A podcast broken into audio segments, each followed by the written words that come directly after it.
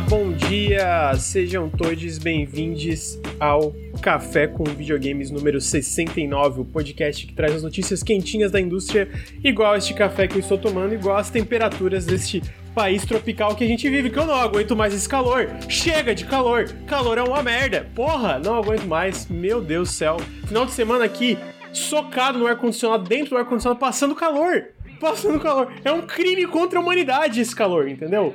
Então tá aí, bom dia, sejam todos bem-vindos. Estou aqui com meu amigo Ricardo. Bom dia, Ricardo. Bom dia, Lucas. Posso deixar uma mensagem para você e pra galera que tá nos escutando, pro nosso companheiro de cast, pro chat e todos aqueles que precisam ouvir essa mensagem hoje? Manda. Mensagem seguinte: A vida é irada. Vamos curtir. Ah, não, cara do bebê lá. Bom dia então, tá aí o recado do Ricardo. Bom dia, Luli, tudo bom? Tudo certo, e tu? Tudo certo, tirando esse calor do caralho, né? Tudo certo, não tem como ficar muito feliz com esse calor, né? O calor é uma coisa, um conceito muito ruim, mas. Eu achei que o CG fosse pedir pra votar na Lucinheta. Ai meu Deus do céu, não vem com esse, vem com esse assunto, não. Esse maluco, coitado. Mano, esse maluco, coitado, eu tenho pena dele. Eu tenho pena dele porque, pô, pra quem não entendeu ainda a referência da frase, é Big Brother, Big Brother voltou e vocês serão obrigados a ouvir falar de Big, Big Brother. Não, o CG vai porque... botar referência a todo episódio, não é adianta. Isso, é isso. Agora esse maluco aí, pô, ô Luiz. Todo mundo lá, a menina, a Jade Picon lá falando. Não, porque é muito chato, porque o menino fica falando de ser famoso. Minha filha, você tem 20 milhões de pessoas te seguindo no Instagram. Você não foi pro BBB pra vou mostrar a minha alma. Não, você foi pra ganhar mais seguidor, entendeu? Então, pô, eu fico com pena do maluco, entendeu? Porque eu entendo, eu, eu, eu acho um, um bagulho bobo e artificial, mas eu entendo, e aí o pessoal vai ficar puto comigo, mas eu entendo um preto querer ter esse tipo de sonho, cara. Entendeu? Um preto fala, mano, meu sonho é de ser famoso e tal. Entendo. Pô, aí nessa eu me. Me, me, me, me enxergo. Me enxergo não, porque eu não, não tenho esse sonho. Eu acho uma puta babaquice. Mas entendo. E aí, porra, um monte de gente lá que, que sacou? Que, que pô, vive por conta disso, foi por conta disso que julgando o maluco. Ah, não fode também, né? Então, meu abraço aí pro punhetinho. Pô. O melhor como termina. Oh, desculpa é, cortar o assunto aí, mas o meu fone tá normal, o áudio tá, tá, tá tranquilo. É porque eu dei um soco no microfone agora que ele voa, não sei como não desconectou. Então, se tá normal, tá tudo tranquilo. É... Então tá aí o recado do, do, do, Enfim, BBB, né? BBB, a gente vai ter muitos assuntos do BBB. Ah, eu gostei hoje... de uma imagem dele que era assim: a prova vale 10 mil reais, hein, gente? Aí deu um zoom no tênis da Jade Picon, valia 10 pau. Só o tênis que ela tava usando no bagulho. Caralho, mano. Mano, tem a, a, a galera que entrou. O pessoal falou que tá estourando. Eu não tô ouvindo. Tá, eu vou diminuir não, não. o volume do mic que vai, eu acho que vai melhorar. Pra parar tá estourando quem? O, o meu mic. É, eu acho que agora deve estar tá melhor, gente. Alô, alô, teste. Deve ter parado de estourar. É, parou de estourar aparentemente. Uh... Então a gente tá aí com o Café com Videogames 69, 69 edições do Café com Videogame. Semana passada ia ter o Periscópio, eu cancelei. Falei, não, mano, vamos cancelar pra normalizar e, e, e igualar os números dos podcasts. Mentira, descobri essa eu semana que não 69. vai acontecer. É, então, eu achei que ia ficar os dois no mesmo número, não vai, mas vai ter o Periscópio normal essa semana. Então, eu menti para todo mundo, mas não foi intencional. É, queria agradecer os subs rapidamente que a gente teve aqui é, enquanto a gente tava conversando, eu tô sem o, a caixa de alerta porque o Henrique fez alguma merda, então. É, obrigado, Fairfax, Luir, pelos 25 meses de sub. É, obrigado. aquele dia o, o, botão sumiu. O que, que foi essa porra? Mas seja arrumou, é que tava com problema na Twitch. O Henrique fez alguma ah. merda com a caixa de alerta. O Henrique só faz merda, né? é, Little Couto, obrigado pelos 7 meses de Prime. Vinícius Underline CD pelo primeiro Prime no canal. E Victor Rossilo pelos 9 meses de Prime. Muito obrigado. É, queria lembrar agora, dar os recadinhos antes de entrar no assunto principal, que o Nautilus é financiado coletivamente. Se você gosta dos nossos podcasts, das nossas lives, dos nossos vídeos no YouTube, considere apoiar em apoia.se barra Nautilus ou picpay.me barra canal Nautilus. Todo o apoio faz muita diferença. É, lembrando que se você está no feed, fica o convite para vir em twitch.tv barra Nautilus Link. A gente faz live quase todos os dias e tem os podcasts Café com Videogame segunda-feira às nove e meia da manhã e o Periscópio, quinta-feira, entre as 8 e as 9 da noite.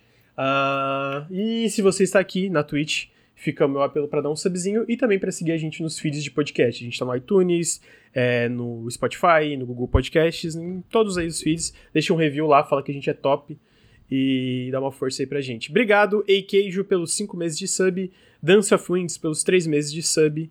E eu acho que esses são os recadinhos. Por que, que eu estou com tanta pressa para dar os recadinhos indo direto ao assunto? Porque o assunto desse podcast, né, é a bomba recente que a gente teve Não aconteceu nada demais, não. Nada demais, não. Uhum. A gente teve essa aquisição absolutamente gigantesca é, em que a Microsoft anunciou que pretende adquirir a Activision Blizzard pelo valor, pelo mísero valor de 68,7 bilhões de dólares. É muito dinheiro. E é a maior aquisição não só da, da, da, da, indústria de jogos, como da indústria de tecnologia no geral, né? Chega perto da aquisição da Disney e da Fox, que foi 71 bilhões. É um escopo absurdo, né? É, é gigantesco. É, assim. tem uns dados interessantes, curiosos, Lucas, sobre isso, que eu pelo menos achei, achei que eu podia compartilhar. É, primeiro, antes de da gente entrar nesse assunto, eu posso. A mensagem é muito rápida, ô Lucas. Uhum. Muito rápido. A mensagem é a seguinte, cara, olha só. Pô, a gente. Você gosta de videogame, Lucas?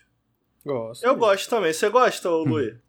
Gosto. Agora, agora, pô, todo mundo, inclusive quem tá aí no chat, quem tá ouvindo, todo mundo tem, tem seu favorito. Tem gente que gosta mais de jogar no PC, tem gente que gosta mais de jogar no Xbox, tem gente que gosta mais de jogar no Playstation, no Switch. Vocês pegaram a ideia. Normal, normal. Às vezes tem um, tem outro, gosta mais de um, gosta mais de outro, gosta mais de um jogo de um, gosta mais do outro. Mas, pô, eu tenho 34 anos, ô Lucas. 34 hum. anos. Aí, pô, hoje vai ser um podcast em que a gente vai, vai apontar coisas interessantes, coisas negativas que saem disso, coisas positivas, né? Hum. Aí vem aquela galera. Pô, pô, galera, pelo amor de Deus, mano. Aí vem aquela galera. Não, porque lá tá criticando, só sabe criticar. Pô, gente, pelo amor de Deus, mano. Pô, melhorem, mano. Porra, vocês é, é, têm barba na cara já, mano. Pô, eu, eu, um... eu, gosto de videogame, Lucas. Eu gosto de videogame. Eu, te, eu só tenho um Xbox ali na sala. Mas eu gosto de videogame. Se a Sony produzir jogo bom, top. Se Switch, top. Eu, pessoalmente, gosto mais de jogar no meu, no meu PC. Gosto mais, gosto mais. Agora, pô, cara, esse bagulho de. Sabe, essas, briguinhas. Pô, de vez em quando eu até falo um bagulho aqui na brincadeira pra zoar e tal. Mas, pô, pelo amor de Deus, mano, levar isso a sério. Que a gente postou um vídeo lá no, do o Overnautibilidade, o pessoal do Overload, do Nautilus e do Jogabilidade se reuniram no dia da compra para falar disso. Aí tinha uma, uma galera no, no, no, chat que eu fico, mano, que tristeza ter uma galera dessa entre as pessoas que seguem o nosso trabalho. Então, putz, se você é uma dessas pessoas, some. Agora vamos pro. vamos pro, pra mensagem. Eu concordo com o Ricardo. É tipo assim, tá na hora de crescer, né, gente? Pô, pelo, pelo amor de Deus. Deus. Porque, tipo assim, eu, eu, lembro que no dia. Pra, pra ser justo, eu vou falar que é uma minoria. Muito pouco, mas é uma é. minoria chata. Chato. É uma minoria chata, é chato. É tipo assim, pelo amor de Deus, tu tem 20, 30 anos e, e tu ainda tá nessa, cara, terapia, não sei, faz alguma coisa aí pra mudar e, e, e, e rever os seus conceitos do que, que é importante ou não, né? É porque a gente tava aqui no dia, e assim, no geral tava tranquilo, mas tava eu, o André e o Heitor, o André do Jogabilidade e o Heitor do Overloader, a gente tava comentando, falando sobre questão de exclusividade. E aí falando sobre como a gente, pô, será que Call of Duty vai ser exclusivo? A gente acha que não, até porque a própria Microsoft falou que certos conteúdos não vão ser exclusivos. A gente teve, cara, vai ser tudo exclusivo. Vocês são um bando de sonistas. Daí a gente falou, não, porque tem um lance de monopólio, né, e tal. Não é um monopólio agora, mas é o tipo Só falam mal! Só falam mal! Porra, só reclamam cara, que monopólio. Quando, quando a Sony é exclusivo Porra. é bom, caralho, mano. É, qual que tu tá falando merda? Oh, presta atenção no que, que a gente tá falando. É, cara, Meu Deus. Parada Meu cansativa. Deus. E eu fico assim, cara, o nosso trabalho. Eu acho que o nosso trabalho, quando bem feito desde o ponto de vista de uma análise é, para uma compra como essa, até uma análise, uma parada mais crítica, é quando a gente consegue exatamente olhar por todos esses ângulos, né? Então, tipo assim, a gente lê muito, a gente se intera muito, a gente integra também uma visão a outra, né? O Lucas tem uma visão, eu tenho outra, Luiz. E a gente debate exatamente para criar esses múltiplos pontos de vista. Eu acho que é aí que sai a coisa interessante. Agora, uhum. pô, se tu não aguenta escutar, ah não, porque só critica, ah, some. Então, ó, o que, que eu ia trazer, ô, ô, Lucas, que eu achei interessante nessa, cara? Tu citou aí que o, o, a compra da Disney e da Fox, porque eu acho que a galera não tem noção do quão absurda é essa compra. Na verdade, tem. mas talvez com alguns dados fique mais palpável a coisa. Então tu citou uhum. aí a compra da Disney na Fox foi 71.3 bilhões. E com essa compra, né, a Microsoft ela ficou a Microsoft tem, tem várias partes, né? Mas a, o Xbox agora ele fica em terceiro lugar como uma das maiores gigantes aí, Big Tech, pro lado de videogame, né? Só é, somando somando a última receita que eles tiveram, né?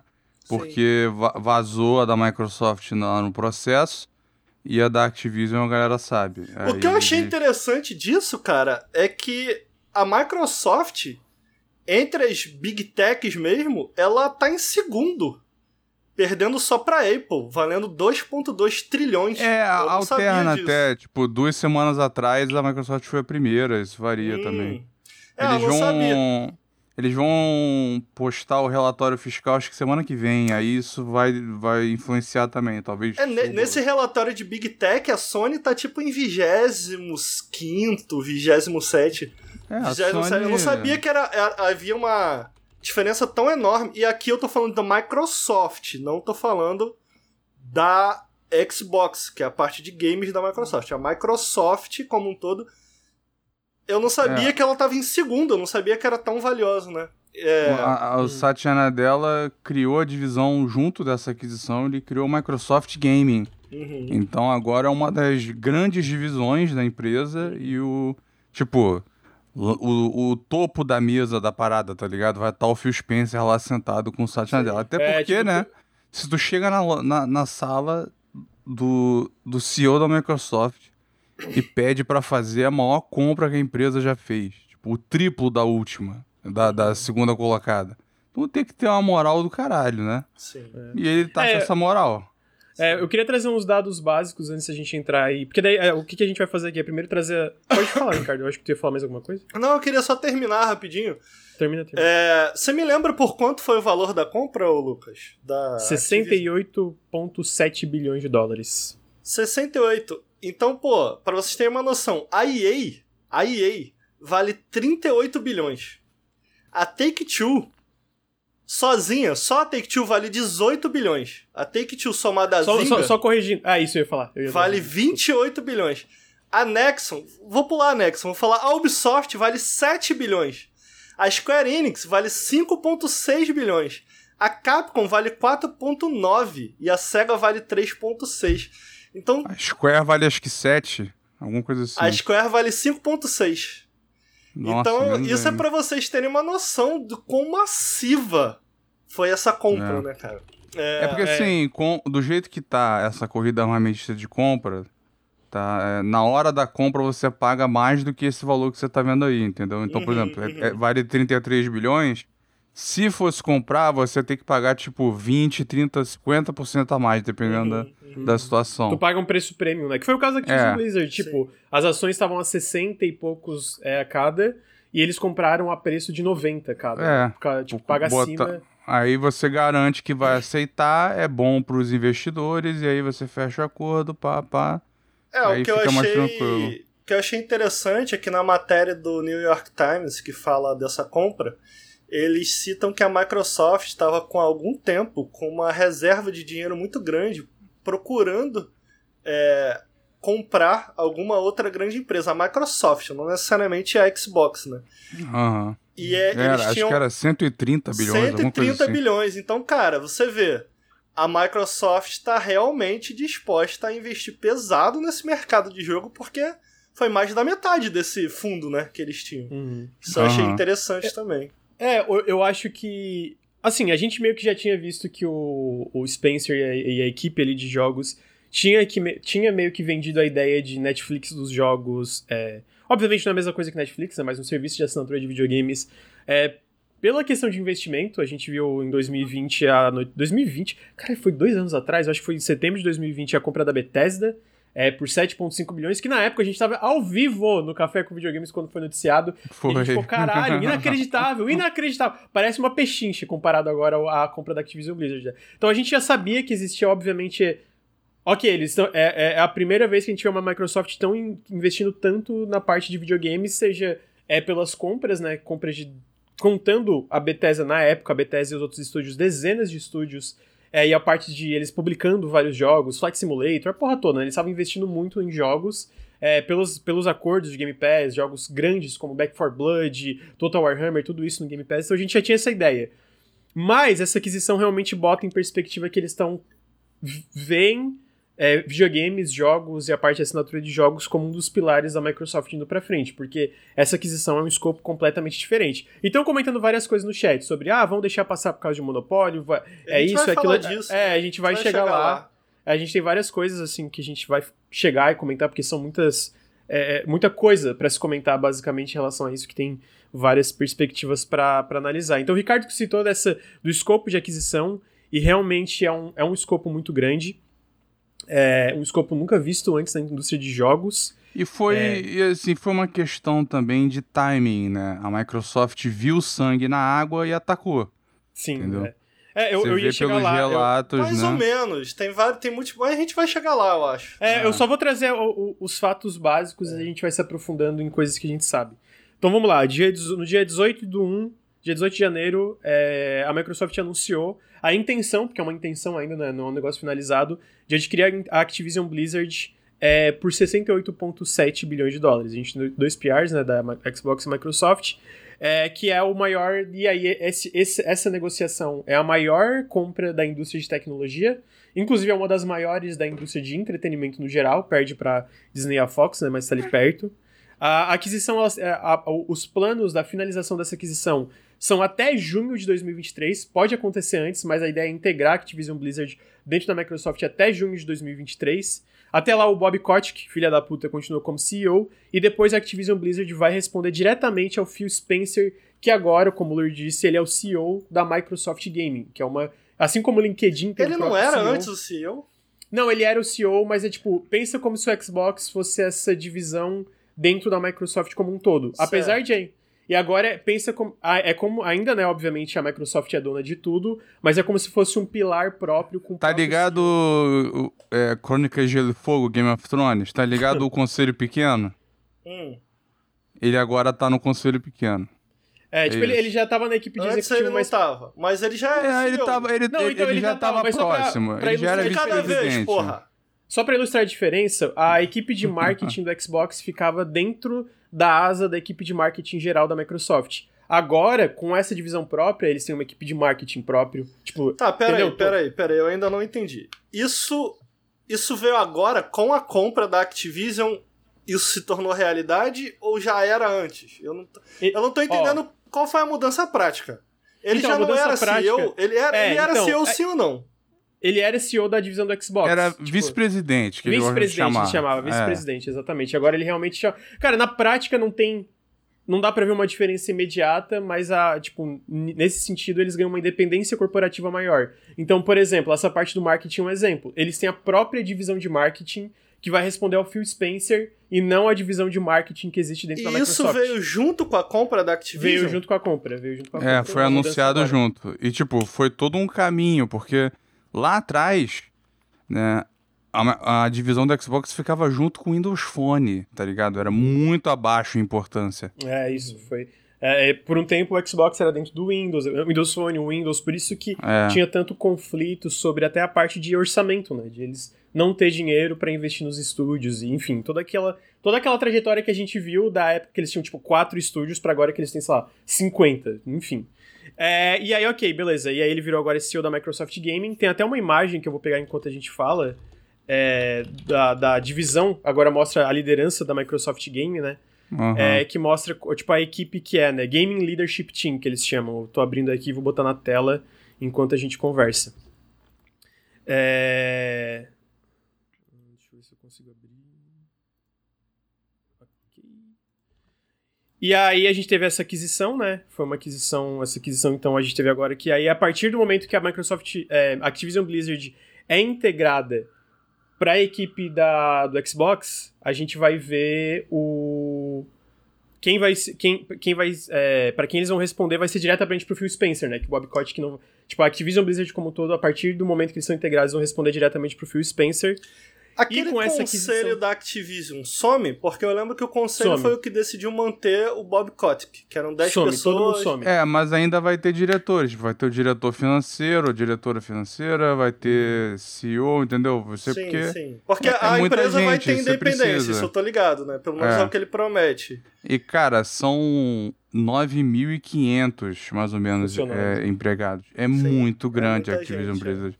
Tá é. ligado? Isso, eu acho que vai eu, em comparação ao que já tem, eu acho que dobra, não é? Alguma coisa assim. É, é muita, é muita só gente. A Blizzard, é só a Blizzard tem mais funcionários que todas as empresas da Bethesda. Só a Blizzard. É, só mesmo? Que louco. A Blizzard, a Blizzard é, é, eu acho a que Blizzard tem mais que tem gente que tem medo, né?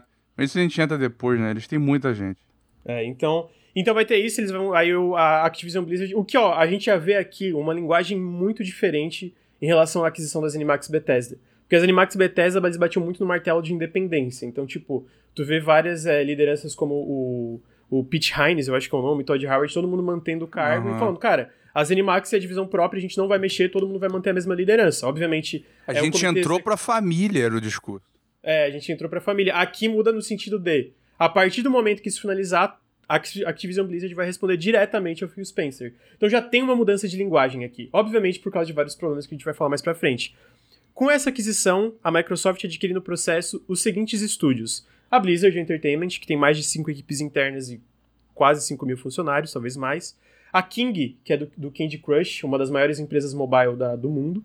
A, a Sledgehammer Studio, que cuida de Call of Duty, é um uma das empresas principais de rotação né, do, do jogo principal. A Treyarch, também de Call of Duty. Infinity Ward, também de Call of Duty. Toys for Bob, que fez o Crash 4 e os remaster do Spyro e tava como estúdio de suporte de Call of Duty. Binox, que trabalhou no, no remake de Crash Team Racing, hoje trabalha como suporte de Call of Duty. Moon, que ela fazia Transformers, mas trabalha como suporte de Call of Duty. Raven. é engraçado. Raven Software, que cuida, que é, se não me engano, é a desenvolvedora principal do Call of Duty Warzone, que é o Battle Royale. É, Demonware, que é um estúdio de suporte de Call of Duty. Activision Shanghai Studios, também de suporte de Call of Duty, e Soundstate Studios, que é a única coisa que eu não achei aqui exatamente o que, que é. Que foi fundado agora. É, foi recentemente. Mas é, é mobile, é, é, mobile. É mobile? É, inclusive deve ser suporte para Call of Duty Mobile. Parece assim. que a Activision gosta de Call of Duty, né? Parece. Parece não, é porque para esse último sofreu tanto, teve tanto perrengue que eles tiveram que botar todo mundo para terminar. É, Senão não, não ia fechar a redação, entendeu? É, tipo, e aí é uma coisa que tem muitas reportagens que a gente vai comentar que aparentemente é uma das coisas que eles querem mudar indo pra frente, né? É, então, voltando aqui.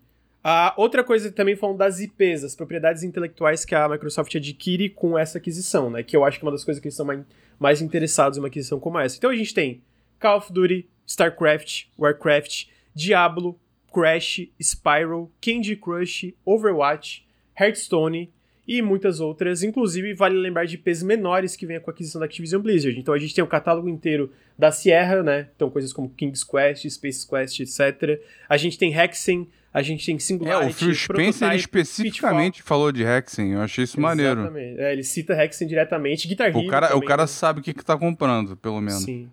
Uh, com essa aquisição, vocês citaram isso, mas a Microsoft na parte de jogos em lucro, né, em revenue, eles entram em terceira posição na área de jogos, atrás da Sony, que é a segunda colocada, e a Tencent, que é a primeira colocada. E no anúncio eles também falam que assim que o negócio for finalizado, a intenção é adicionar a maior quantidade possível de jogos do catálogo da Activision Blizzard no Game Pass, sejam jogos antigos ou lançamentos ainda por vir.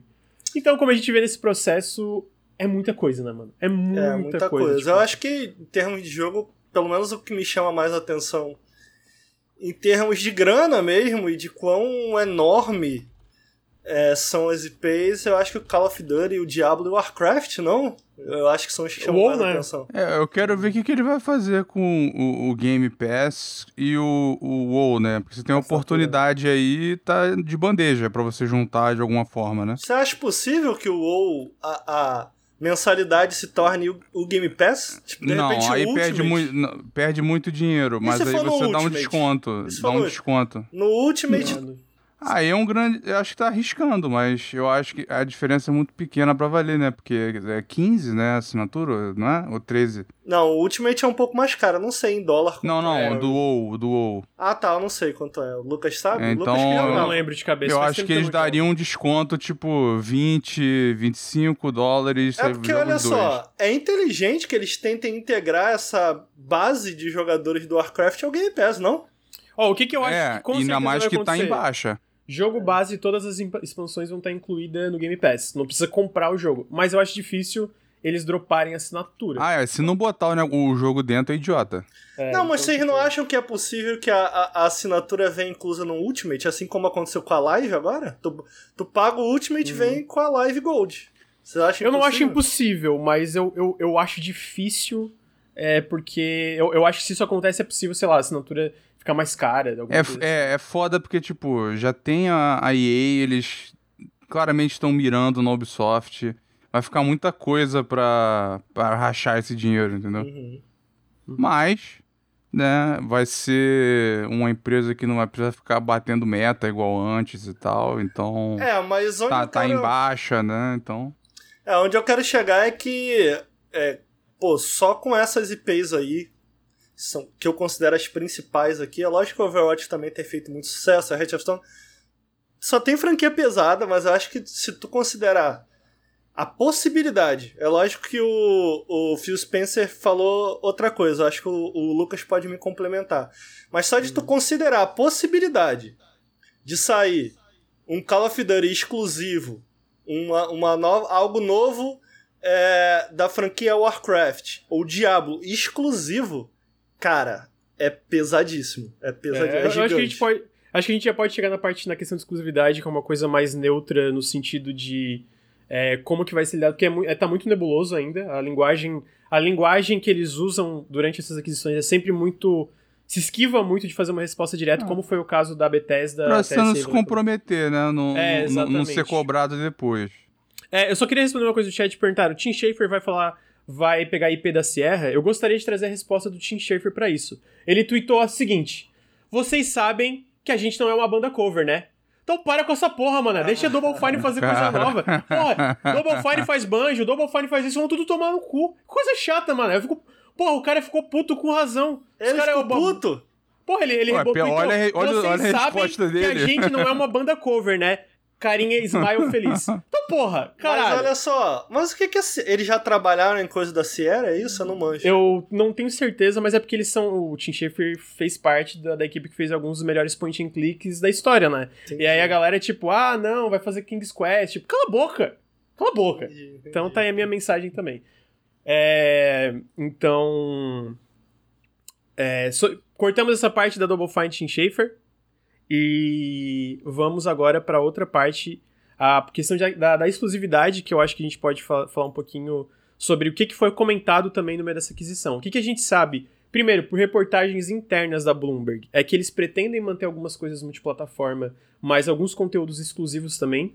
E eles também comentaram recentemente, o Phil Spencer tweetou, né? É, que ele, ele, ele saiu de uma ligação com os líderes da Sony e que ele pretende honrar todos os acordos que ele, é, todos os acordos é, que foram feitos antes da aquisição, como é o padrão, né? Tanto que a gente vê Ghostwire Tokyo e Deathloop como exclusivos do PlayStation no caso da Bethesda, e que ele deseja deseja manter Call of Duty multiplataforma. Eu acho que esse deseja deixa coisas em aberto. Dito isso, eu acho que, por exemplo, é, Call of Duty com certeza ainda vai ser anual aí até 2023, possivelmente 2024. Eu acho, obviamente, Call of Duty 2023 multiplataforma, não tem dúvida. Eu, eu acho impossível é o Call of Duty 2023 ter qualquer coisa em questão de exclusividade, até porque o acordo de marketing ainda está é, é, firmado, aparentemente, com a Sony, né? 2024 para frente, que eu acho que a gente vê muito mais. É um, uma coisa muito mais nebulosa em questão de exclusividade ou não. Que eu acho que é o que a gente vai ver para frente, como as coisas vão evoluir, né? Até porque essa aquisição nem foi. nem, é, nem foi firmada ainda.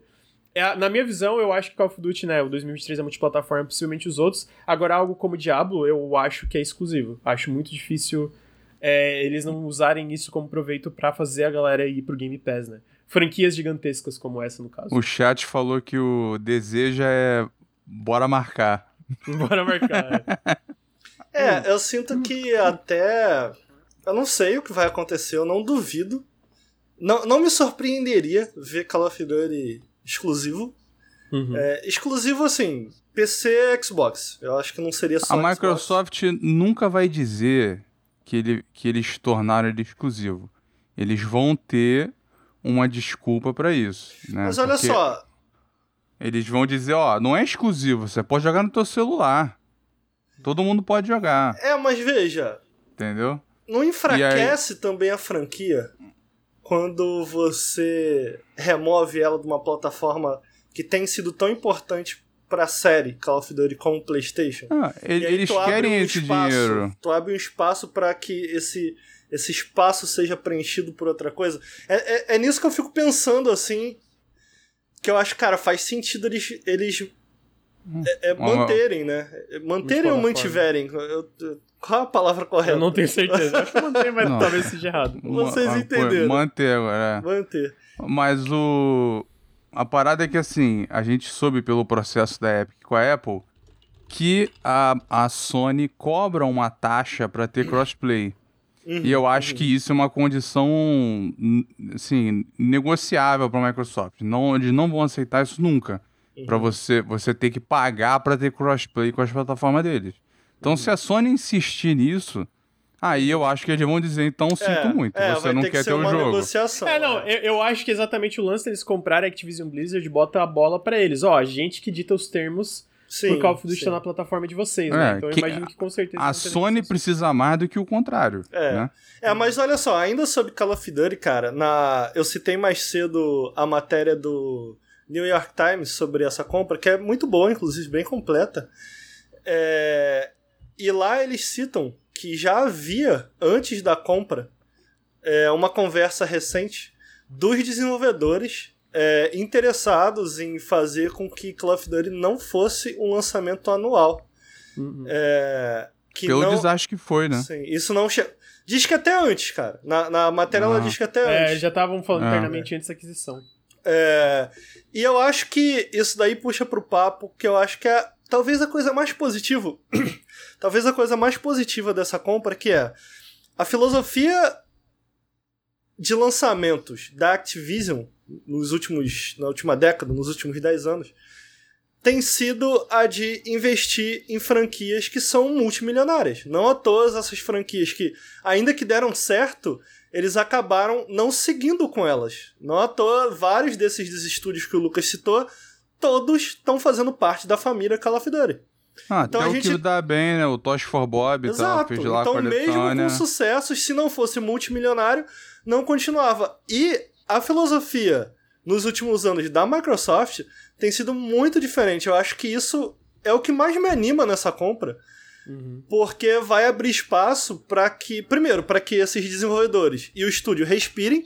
Respirar era um dos motivos básicos do qual o, os desenvolvedores já estavam em conversa para tornar Call of Duty deixar de tornar Call of Duty uma franquia anual para que a franquia pudesse descansar mais, para que eles pudessem se esforçar mais, criar uma criar uma, uma criar um jogo melhor.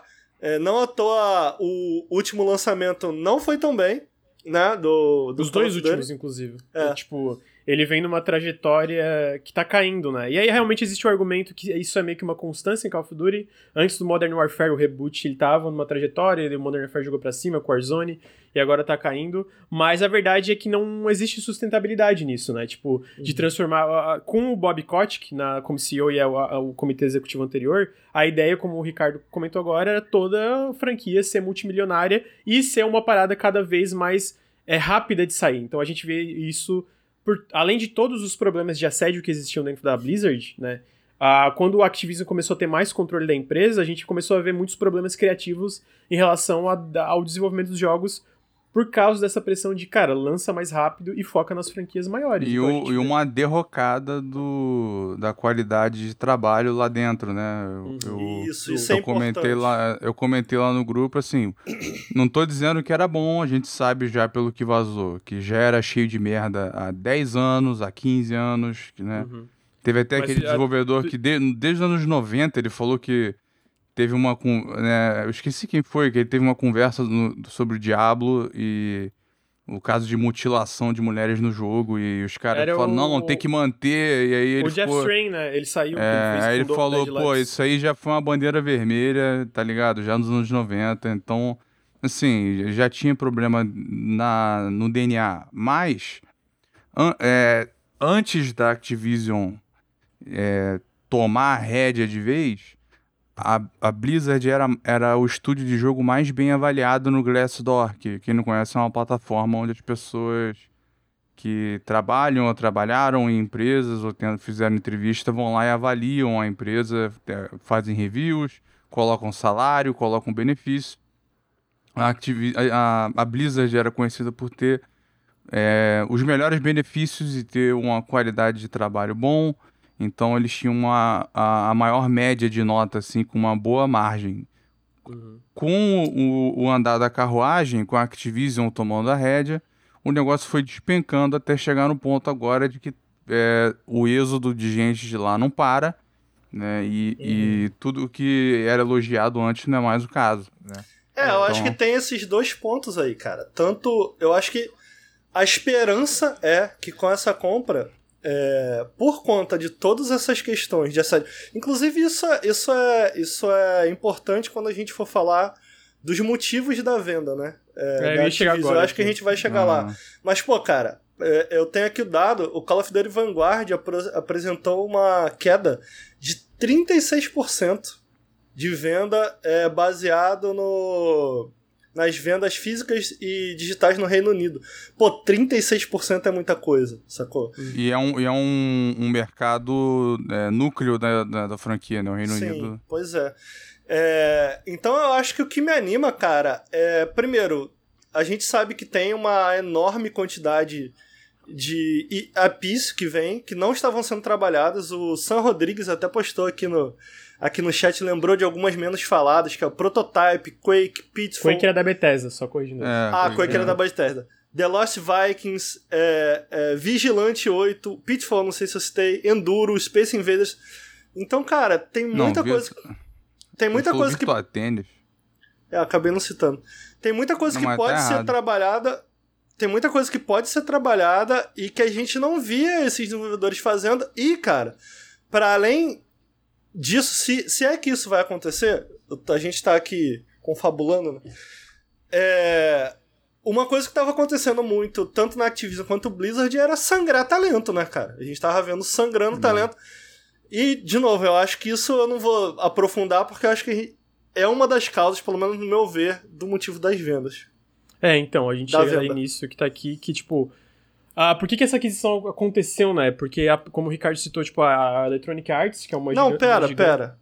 Oi, fala. Se você quiser seguir, segue. Mas eu fiquei curioso de, de, da tua visão, assim, dessa parte é, é, é, da do, compra de IPs e tal. Não sei se você tem. É, então, é, é, o que eu, eu, lá embaixo eu botei positivos, negativos e os neutros, né? Eu acho que nessa questão, como tu falou, em relação ao respiro criativo e até melhoras nas condições de, das pessoas que trabalham lá, e até uma alternativa para parar de sangrar talento, porque chega num ponto que tá assim, cara, essa empresa tem publicamente, publicamente a gente sabe por todas as reportagens e tudo que os é, funcionários falam no Twitter agora que começou a ter uma organização trabalhista que tem uma condi condições de trabalho horríveis, é, assédio, misoginia, enfim, tudo, né? Crunch e a parada toda. Para além disso, para além de todas essas condições, é trabalhar só na mesma IP ou trabalhar em só nessas IPs grandes dentro da Blizzard que também tá um desastre, tá tudo implodindo. Mas você acha que isso muda? Você acha que com certeza isso muda? Eu acho que é inevitável mudar. Eu acho que é inevitável. Tipo assim, eu não acho que necessariamente, é, especialmente no curto prazo, por exemplo, talvez COD seja anual por um tempo. Uhum. Mas eu ainda acho que é inevitável mudar no sentido que é, a Activision chegou nesse ponto, a Activision Blizzard chegou nesse ponto de, de sangrar talento e implodir, etc. Porque não existe sustentabilidade em tu botar todas essas empresas trabalhando num jogo só. É, obviamente estava tendo problemas, a gente viu isso tanto no Vanguard como no anterior, que se não me engano era o Black Ops 3, eu posso estar falando besteira. É, então, chegou um ponto cara, tava implodindo, tava tendo problema em todas as questões desses jogos. Né? Os últimos Call of Duty saíram com problemas de bugs, a Warzone tava todo bugado ultimamente por causa da demissão dos trabalhadores de Quality Assurance da Raven, que começaram a se organizar, né, para fazer, até, até anunciaram oficialmente que estão virando um sindicato e querem reconhecimento da Activision Blizzard.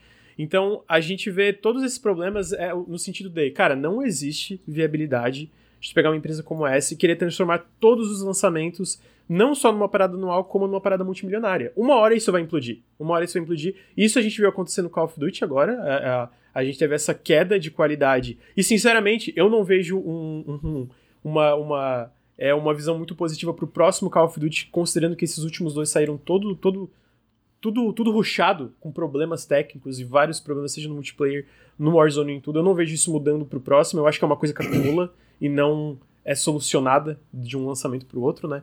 Então eu acho que é inevitável isso mudar. E também é inevitável mudar na questão da Activision da, dentro da Blizzard, né? Na parada de. A gente vê um. A gente teve um, até um comentário de uma desenvolvedora do Overwatch falando, cara, o Overwatch 2, por exemplo, o Overwatch como um todo, tava tendo problema constante de desenvolvimento, porque o Bob Kotick vinha aqui dentro, a, a, a, a, o comitê executivo falou, cara, a gente quer esses projetos do Overwatch acontecendo, porque a gente precisa de um lançamento rápido, né?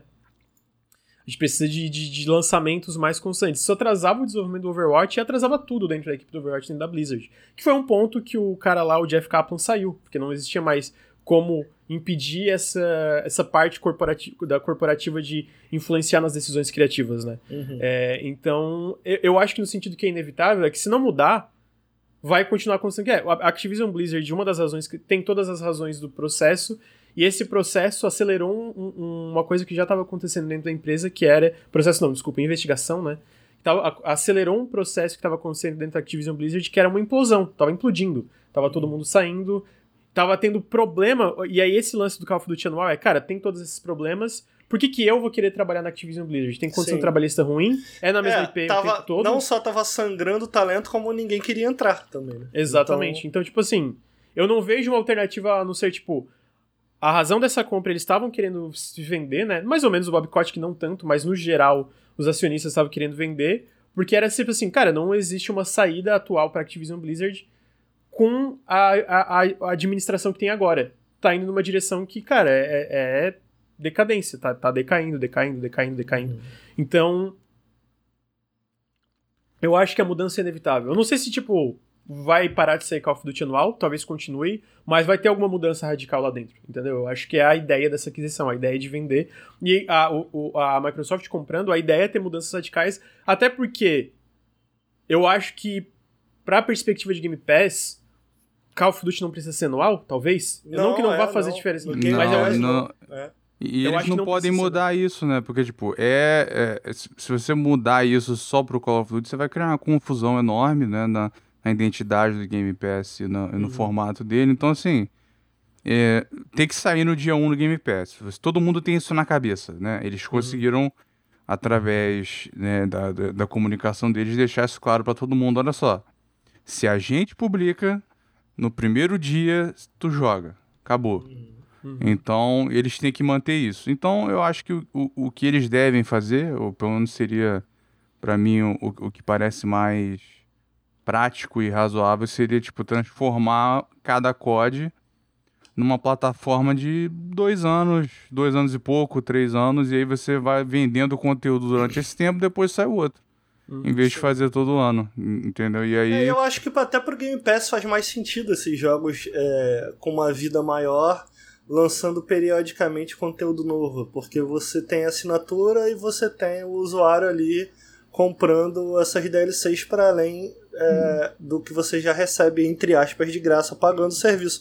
E eu acho que outra coisa interessante. Não falta exemplo bom, né? Dentro do, do Game Pass. E, cara, é isso. É um... Só reforçar que, pô, o que me anima muito é que, cara, eu acho que. Eu não lembro agora o nome da desenvolvedora, o Lucas pode me ajudar. Mas quem fez o Crash 4, Lucas? É a Toys for Bob. Pô, pra mim, pra mim, pessoalmente, melhor jogo de Crash. Essa, essa empresa foi também... quase aniquilada pelo Pô, Bob Cott, que então, sobrou cara, 10 pessoas. Eu só, eu só, queria trazer para além do Crash 4, eles fizeram uns excelentes remasters, remakes, na verdade, do Spyro, né? Então os uhum. caras Pô, são... o Tony Hawk, quem fez o Tony Hawk aí? Aí não existe mais, é Carrier Morreu, acabou, mano. Não, então, ela, ela foi absorvida pela, pela Blizzard. Blizzard. É muito é, virou... triste isso, cara. É Blizzard alguma coisa. Tipo, já tá o um nome, né? Blizzard. Mas ele, ele, eles vão eles estão dedicados a remakes, não quer dizer que eles não vão fazer mais. É, o que eu queria é. dizer é que, tipo assim, é uma galera ultra talentosa, ultra talentosa, que, cara, tava Pô, você pode até gostar de COD, mas, velho, é triste, vai. É triste. É, não. não, e assim, não é como. É, e aí o lance, a, a parte da, é, da coisa que não é sustentável ali é que os remakes do Crash, a trilogia remake do Crash que a Vicarious Vision vendeu, é, fez. Vendeu mais de 10 milhões. Mais de 10 milhões. É mais de 10 coisa. milhões. E não, e não foi tá suficiente. É, e, e, e, e, os Tony Hawks venderam pra caralho. Acho que foi tipo assim, 5 milhões. Mano, e não era bastante. Então, tipo assim, não existe, tá ligado? Não existe. É insustentável, querer, entendi. É, não entendi. existe tu querer é. que toda a tua franquia venda, tipo, 30, é, 40 isso, milhões que nem Call of Duty. É isso que você tá falando é muito sintomático e interessante, porque se, essa, se o que essas franquias. Se o que essas franquias venderam não era é, suficiente, eu acho que isso reforça, o Lucas, o que você estava falando de tipo. É, não tem que, tem que mudar porque não tem jeito. Porque se Call of Duty tá caindo tanto essas vendas, né? É, uhum. Por estar sangrando, sangrando é, é, devs de qualidade. E por, por estar tá sangrando em vendas, talvez também por conta de um cansaço da, de quem compra, um cansaço da franquia, eventualmente ia se tornar absolutamente insustentável né, essa, uhum. essa filosofia. Então, realmente, isso faz é, bastante Era baseado, sentido. era tudo baseado em metas muito altas e, e o raciocínio assim, ah, tu faz um bagulho que vende 5 milhões, mas o COD vende muito mais e faz muito mais dinheiro. Então, se sim, você vai fazer um bagulho de 5, então tu vai sair dessa porra, vai vir pro COD, é. pro COD vender mais, entendeu? Então, por exemplo, teve aquele caso do bônus do Bob Kotick que ficou famoso, né? Que ele ia ganhar 200 e porrada milhões, depois uhum. reduziu para 150 milhões de bônus foi porque tinha uma meta no contrato dele dele dobrar a capitalização da Activision Blizzard em cinco anos. Ele conseguiu, uhum. né? O cara é um filho da puta, mas ele, né? Claro, óbvio que não, não é mérito dele, mas enfim, no fim das contas entra com o mérito dele ter dobrado o, o valor da empresa. Uhum. E aí ele ganhou esse dinheiro enorme. Então é, é, era, né, era baseado em metas que não eram sustentáveis. É no curto e... prazo, tipo assim, tu pensa, é. no curto prazo eu consigo fazer cinco anos, porque isso aqui tá numa trajetória para cima, vamos focar, mas o fato é que no longo prazo, longo a médio prazo, não, não tem como, não tem como Aí que eu vejo porque, a similaridade. A partir do momento que o Call of Duty bomba, e nem bomba, tá? Porque Call of Duty ainda foi o jogo mais vendido dos Estados Unidos é. em 2021. Não, é, é ainda tipo é um assim, fenômeno. Ainda é, é um fenômeno. Mas bomba no sentido, cara, teve uma queda de 30%. Ainda vende muito, sim, muito. Vende, tipo assim, tu soma vários jogos do ano, não vende o que Call of Duty vende. Mas a partir do momento que tem uma queda, já é um botão vermelho na Activision, fudeu, fudeu. Uhum. E aí uhum. fica todo aquele desespero. E aí tem todos os outros problemas ao redor disso, né? Porque, tipo, a partir do momento que começa essa, essa talento por causa de cultura de assédio dentro da empresa, por causa dessas metas insustentáveis, a galera que faz esses jogos vai embora. E aí isso vira uma bola de neve. E é, aí. Tava a matéria da. Tem gente que sai Times... da indústria, vai embora. É, então, tá a matéria do New York Times fala que a Activision tava com dificuldade de conseguir desenvolvedores sêniores para trocar esses projetos. Porque quem tava saiu e quem não estava dentro não queria entrar. E então, não, e, pô, Ricardo, como é que eles lembrar... vão manter, né? esse calendário Vai... sem um desenvolvedor sênior. Não tem como. Tu, tu subir vale como lembrar, diretor eu... era um presente de grego lá dentro. Pois é. é. Deixa eu dar um exemplo aqui. Tipo, vai lembrar que hoje a gente tá numa indústria que tá nessa direção de consolidação corporativa e tal, mas ao mesmo tempo nunca teve tanto investimento dentro da indústria de jogos. Então a gente vê estúdio atrás de estúdio pipocando, mano. Pô, esses estúdios estão montando aqui, a galera da Naughty Dog tá, tá, tá tendo investimento da Smilegate, que é o pessoal do, do Crossfire, para fazer um jogo AAA de aventura e ação, single player. Ah, tá aparecendo isso. Mano, o cara da, que, que ele liderava Sledgehammer, que era do Call of Duty, que é o, o Glenn, Glenn Schofield, que ele fez Dead Space, saiu porque a empresa de PUBG falou, cara, vem pra cá, monta um estúdio novo, faz o sucessor espiritual de Dead Space aqui. Uhum. Então, tipo assim, cara, oportunidade para essa galera não falta, né? Justo. Tipo, pra essa galera. Então, tipo assim. Na por... Studio agora. É, né? o, o, o Luir mandou uma notícia hoje da NetEase, né? Que tá investindo muito, que, pô, fundou um estúdio novo novo pro Nagoshi, que é o cara que fez Yakuza e Judgment lá na SEGA. Então, tipo assim, essa galera que tá tipo assim, cara, eu não quero mais trabalhar nisso aqui, o que eu posso fazer? Mano, não falta oportunidade. Então, tipo assim, por que que eles vão para uma, uma, uma, empresa que tá implodindo por várias razões, sendo que tem tantas outras oportunidades no Sim, mercado, né? justo.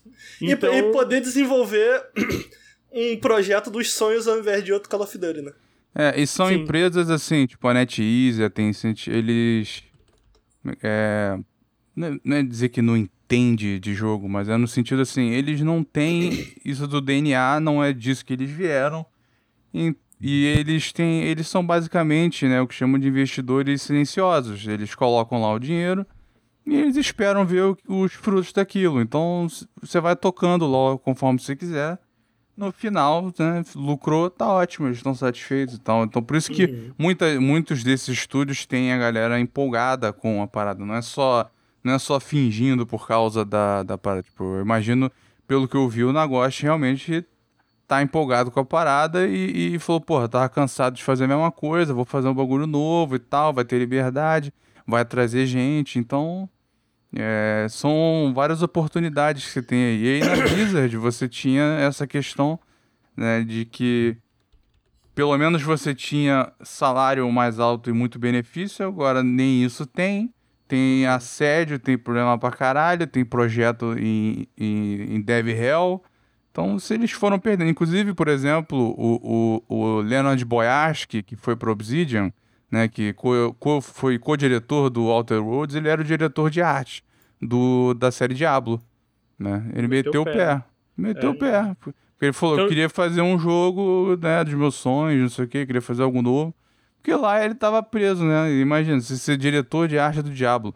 Olha quanto tempo tá preso o 4, tá ligado? Hum.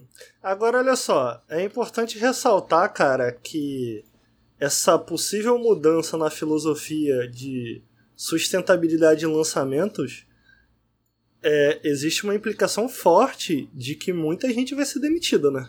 É, Ou... eu, eu, queria entrar. Eu queria entrar. É... Desculpa, Ricardo, continua, porque eu queria fazer xixi.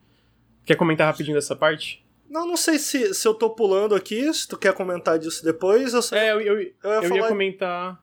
Fala, fala, fala, perdão.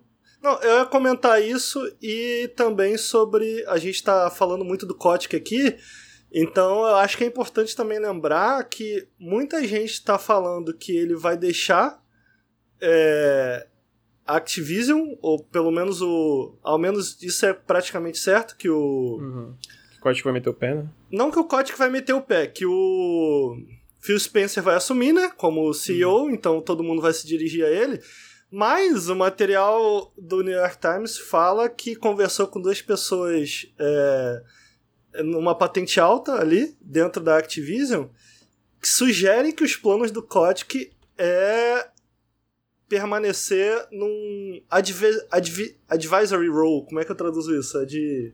De conselho, tipo. É uma assim, consultoria. Isso, consultoria. De prestar, seguir prestando consultoria ali. Então, não é certo também não. Não é certo também não. É. Essa de que o Kotick vai sair, não é certeza. Uhum. É, eu, eu, eu acho que é. Eu acho eu também que acho é. que é. Quem Peraí, eu só demais? preciso fazer xixi porque daí a gente entra na parte do porquê Eu também vou.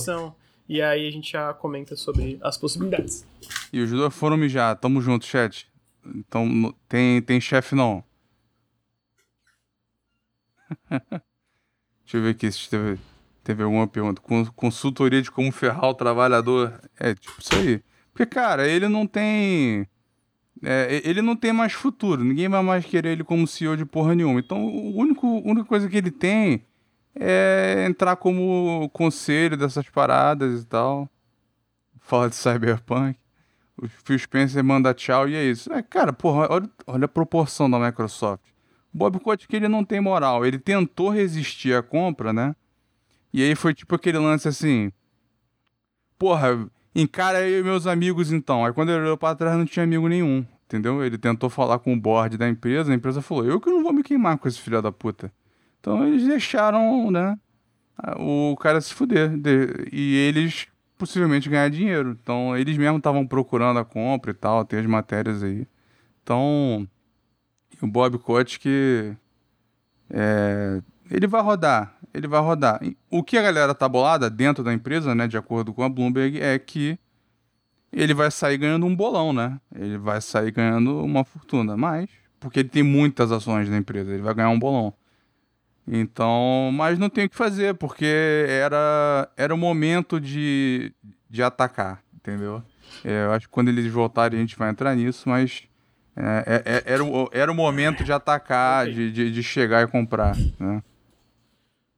Voltei, Mesmo numa função de consultoria, ele não poderia ter poder suficiente para editar os projetos da empresa? Não.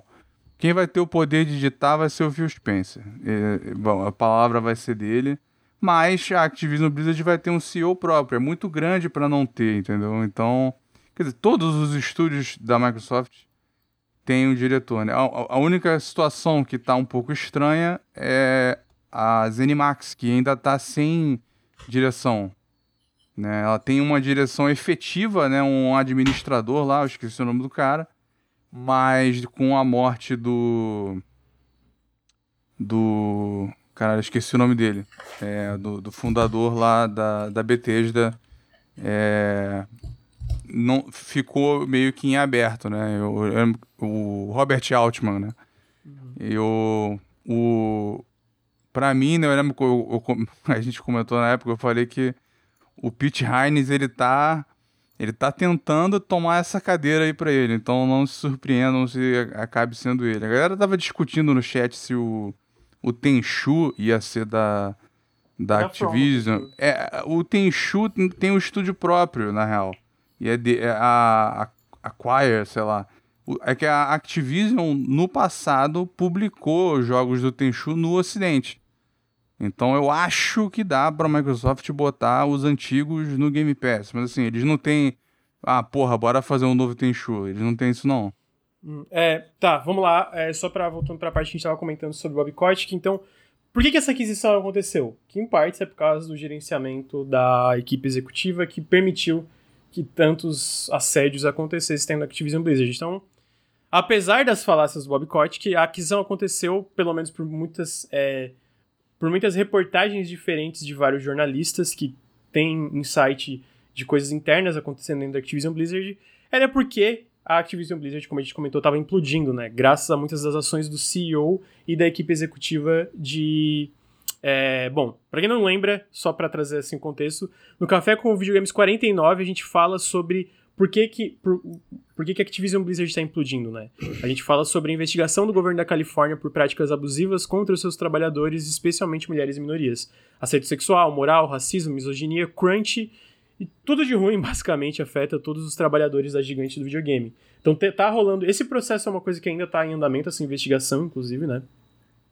É, e aí teve depois. É, no, começo dessa investigação o Bob Kotick meio que jogou toda a culpa na Blizzard, tanto que ele meio que tirou aquele antigo CEO que tava lá, o. Eu esqueci o nome do cara que, que tava agora, que não. que saiu na época que tudo isso veio à tona. Mas um relato mais tardio da Wall Street Journal fala sobre como não o Bob Kotick não apenas sabia de tudo que estava rolando, como ele protegeu ativamente abusadores dentro da empresa.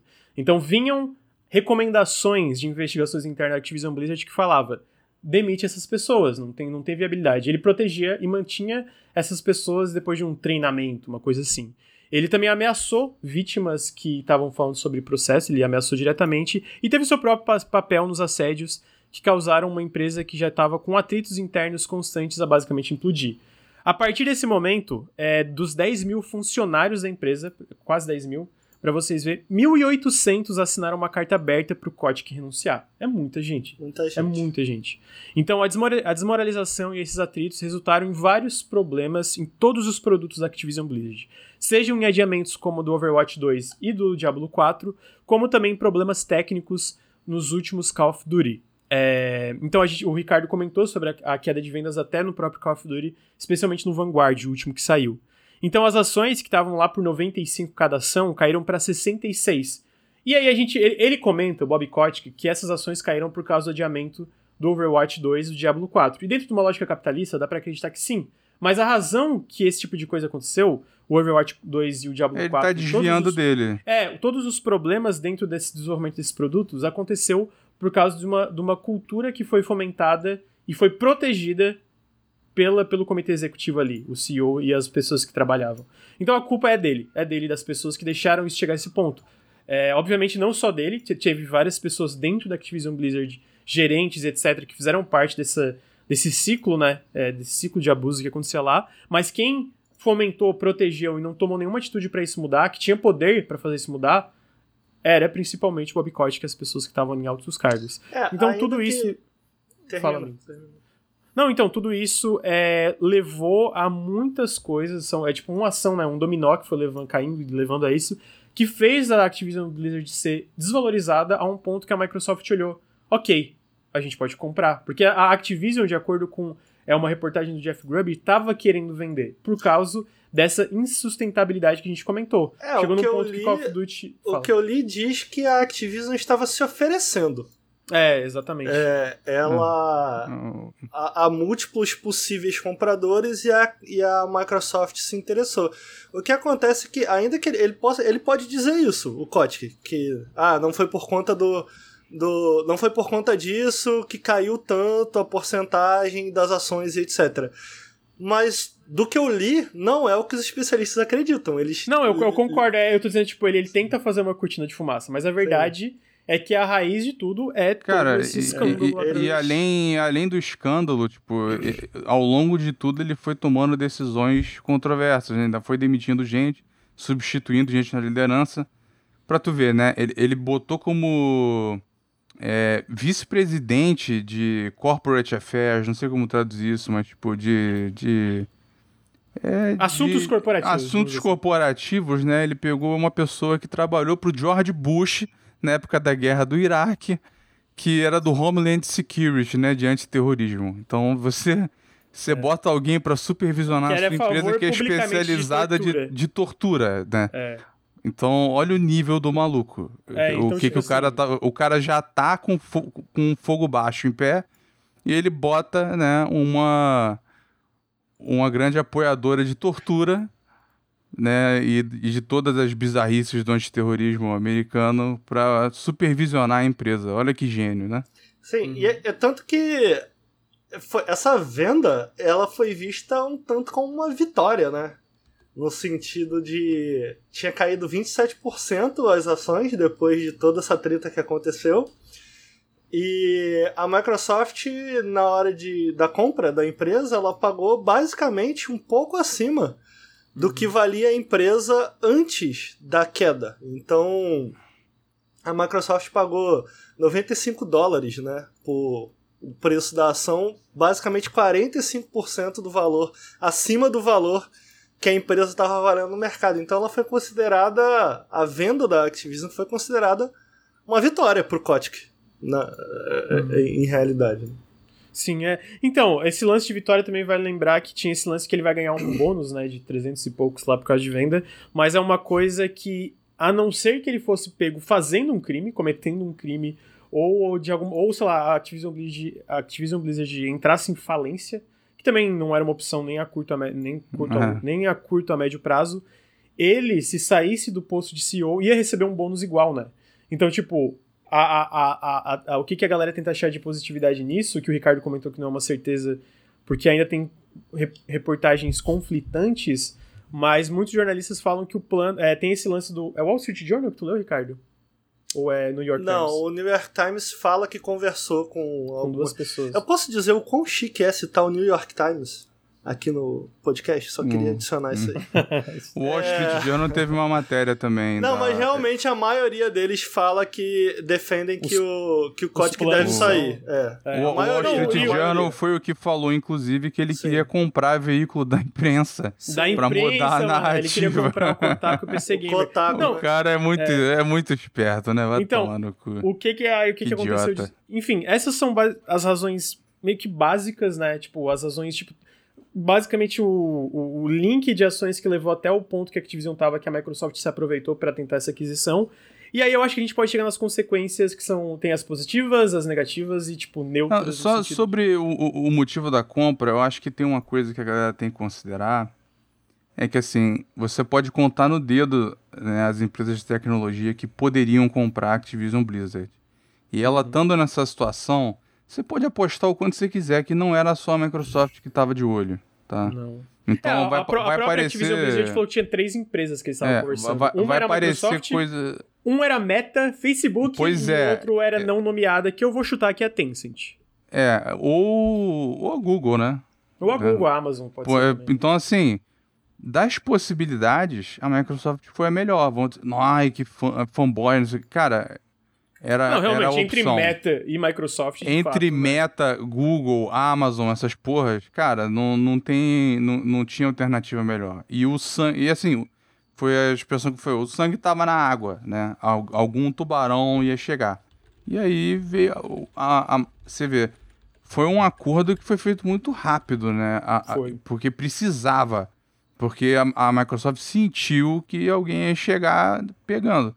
Assim como a, diferente do que foi com a BT. Da BT eles foram levando né, na maciota, foi, levou um tempão para fechar a parada. Ficaram se reunindo um ano até decidir as coisas e tal, porque era uma empresa fechada, né? Uhum. Então, eles foram negociando secretamente, não vazava nada e tal. Esse também, né, não vazou, mas enfim. Por, eu imagino também porque é, pela proporção e, pela, e pelo contato direto logo no topo, né? Então, eu acho que das possibilidades de compra, essa foi a melhor. E a Blizzard era uma empresa que precisava de, de, de algo desse tipo. Porque, assim, a, a similaridade que tem entre a, a ZeniMax e a Activision é a seguinte: nenhuma das duas tinha uma perspectiva é, de crescimento positiva. Nenhuma das duas tinha. A ZeniMax estava é, é, num período. Por mais que ela tenha todas essas IPs e tudo, eles têm muitos estúdios, uma porrada de jogo flopando.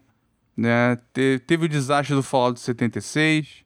Eles não sabiam qual era a estratégia da empresa, né? Não sei se vocês lembram do, da campanha Save Player One, Lembro. né? Deu poucos meses, eles fizeram o completo oposto. Eles não sabiam o que fazer, não tinha perspectiva. Eles não, eles não iam ser os reis de jogo single player, não ia ser rei de multiplayer, não tinha perspectiva de crescimento. Então eles estavam. Eu imagino que os donos sentiram que eles estavam no ápice. E a Activision Blizzard, né? Tava num. É, tava pior, tava num declínio, né? Num, numa crise, né? A, a o, o muro tava, tava caindo pedaços, né? E aí a Microsoft aproveitou a oportunidade. Agora, olha só, eu acho que tem uma coisa que a gente tem que comentar, Lucas. É...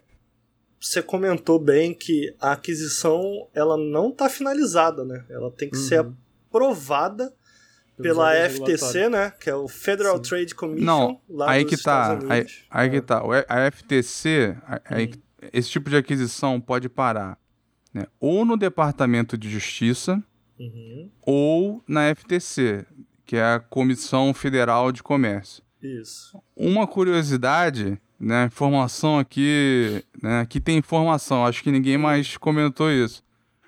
O diretor da divisão antitrust da, do Departamento de Justiça dos Estados Unidos é ex-lobista e advogado da Microsoft. Mas olha só, ele, ele trabalhou cai... lá 10 anos. Ele só cai pro departamento de justiça se for necessário algum dos dois órgãos, a compradora ou a própria FTC, apelar para alguma coisa. A princípio, ele cai na FTC sim. E. Então, eles vão ter que decidir para onde para. Eu imagino que, pelo fato do cara ser ex-Microsoft, ele vai se afastar da parada e vai deixar para FTC. A FTC agora é liderada por uma mulher que, no mesmo dia que foi, assim, foi coincidência, no mesmo dia que anunciaram a compra, as du os dois órgãos anunciaram que eles iam levar esse tipo de coisa mais a sério. Isso, né? elas mudaram, foram. O que está acontecendo? As diretrizes estão sendo mudadas desse tipo de órgão. A gente, no passado, a gente teve o órgão basicamente se arrependendo muito de ter aprovado compras como a do próprio Facebook é, sobre o WhatsApp e Instagram. Tanto para é, vocês essa terem... Foi essa foi absurda. Então, tanto para vocês terem uma noção que tá rolando, eu não sei como traduzir lawsuit, vocês sabem? É um ação, processo, ação judicial, um processo. Tá rolando um processo judicial que passou, tá? Até então passou, tá sendo é, foi, eu não entendo o advoguês, mas foi a, o Facebook recorreu, né? É, e ainda tá em processo de justiça mas a princípio passou porque a própria FTC tá querendo obrigar o Facebook a vender o Instagram e o WhatsApp. É, esse é um grande assunto nos Estados Unidos que eles Rapidinho, chamam de break, deixa eu terminar. break-up. É, deixa é. eu terminar. O que que tá rolando, cara? O que tá rolando que tá forçando a FTC a repensar essa relação o que ela aprova ou não lá nos Estados Unidos é que tanto os democratas quanto os republicanos lá estão unidos. Porque eles estão com muito medo do poder dessas gigantes tecnológicas lá, que elas detêm. Uhum.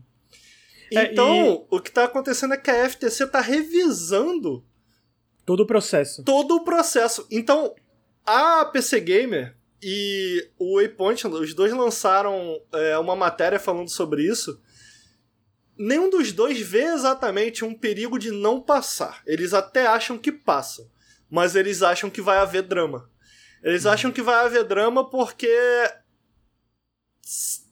não, não dá pra, não dá para dizer ao certo o que vai acontecer, mas não só porque essas essas o FTC tá mais rígida em passar esse tipo de coisa, mas como também é, se você olhar para um lado, o tipo de coisa que, que a FTC faz passar é quando esse tipo de compra é eles chamam de compra vertical e não horizontal. Então, a compra vertical é basicamente o perigo da Microsoft possuir o entretenimento de jogos, digamos assim. Não, não, não. A, o, o, vertical é, é, o, é o, o vertical é o quando você pega uma parte do processo que está relacionada à tua. Horizontal é quando tá pegando o que você já faz, né? Então, por exemplo, Isso, quando, quando, quando o Facebook comprou o Instagram e o WhatsApp, ele estava comprando coisa que o Facebook já faz. Perfeito. Então você estava reduzindo a competitividade dentro Perfeito. da indústria. Exato. A questão é, quando parar nesse processo, vão, se quiserem, né, é, criar um processo e tal, e parar, vai ter que mostrar que a Microsoft comprando a Activision Blizzard vai haver uma redução de competitividade, né, uhum. dentro da indústria. E isso aí, cara, eu acho que não tem não chance passa. de acontecer.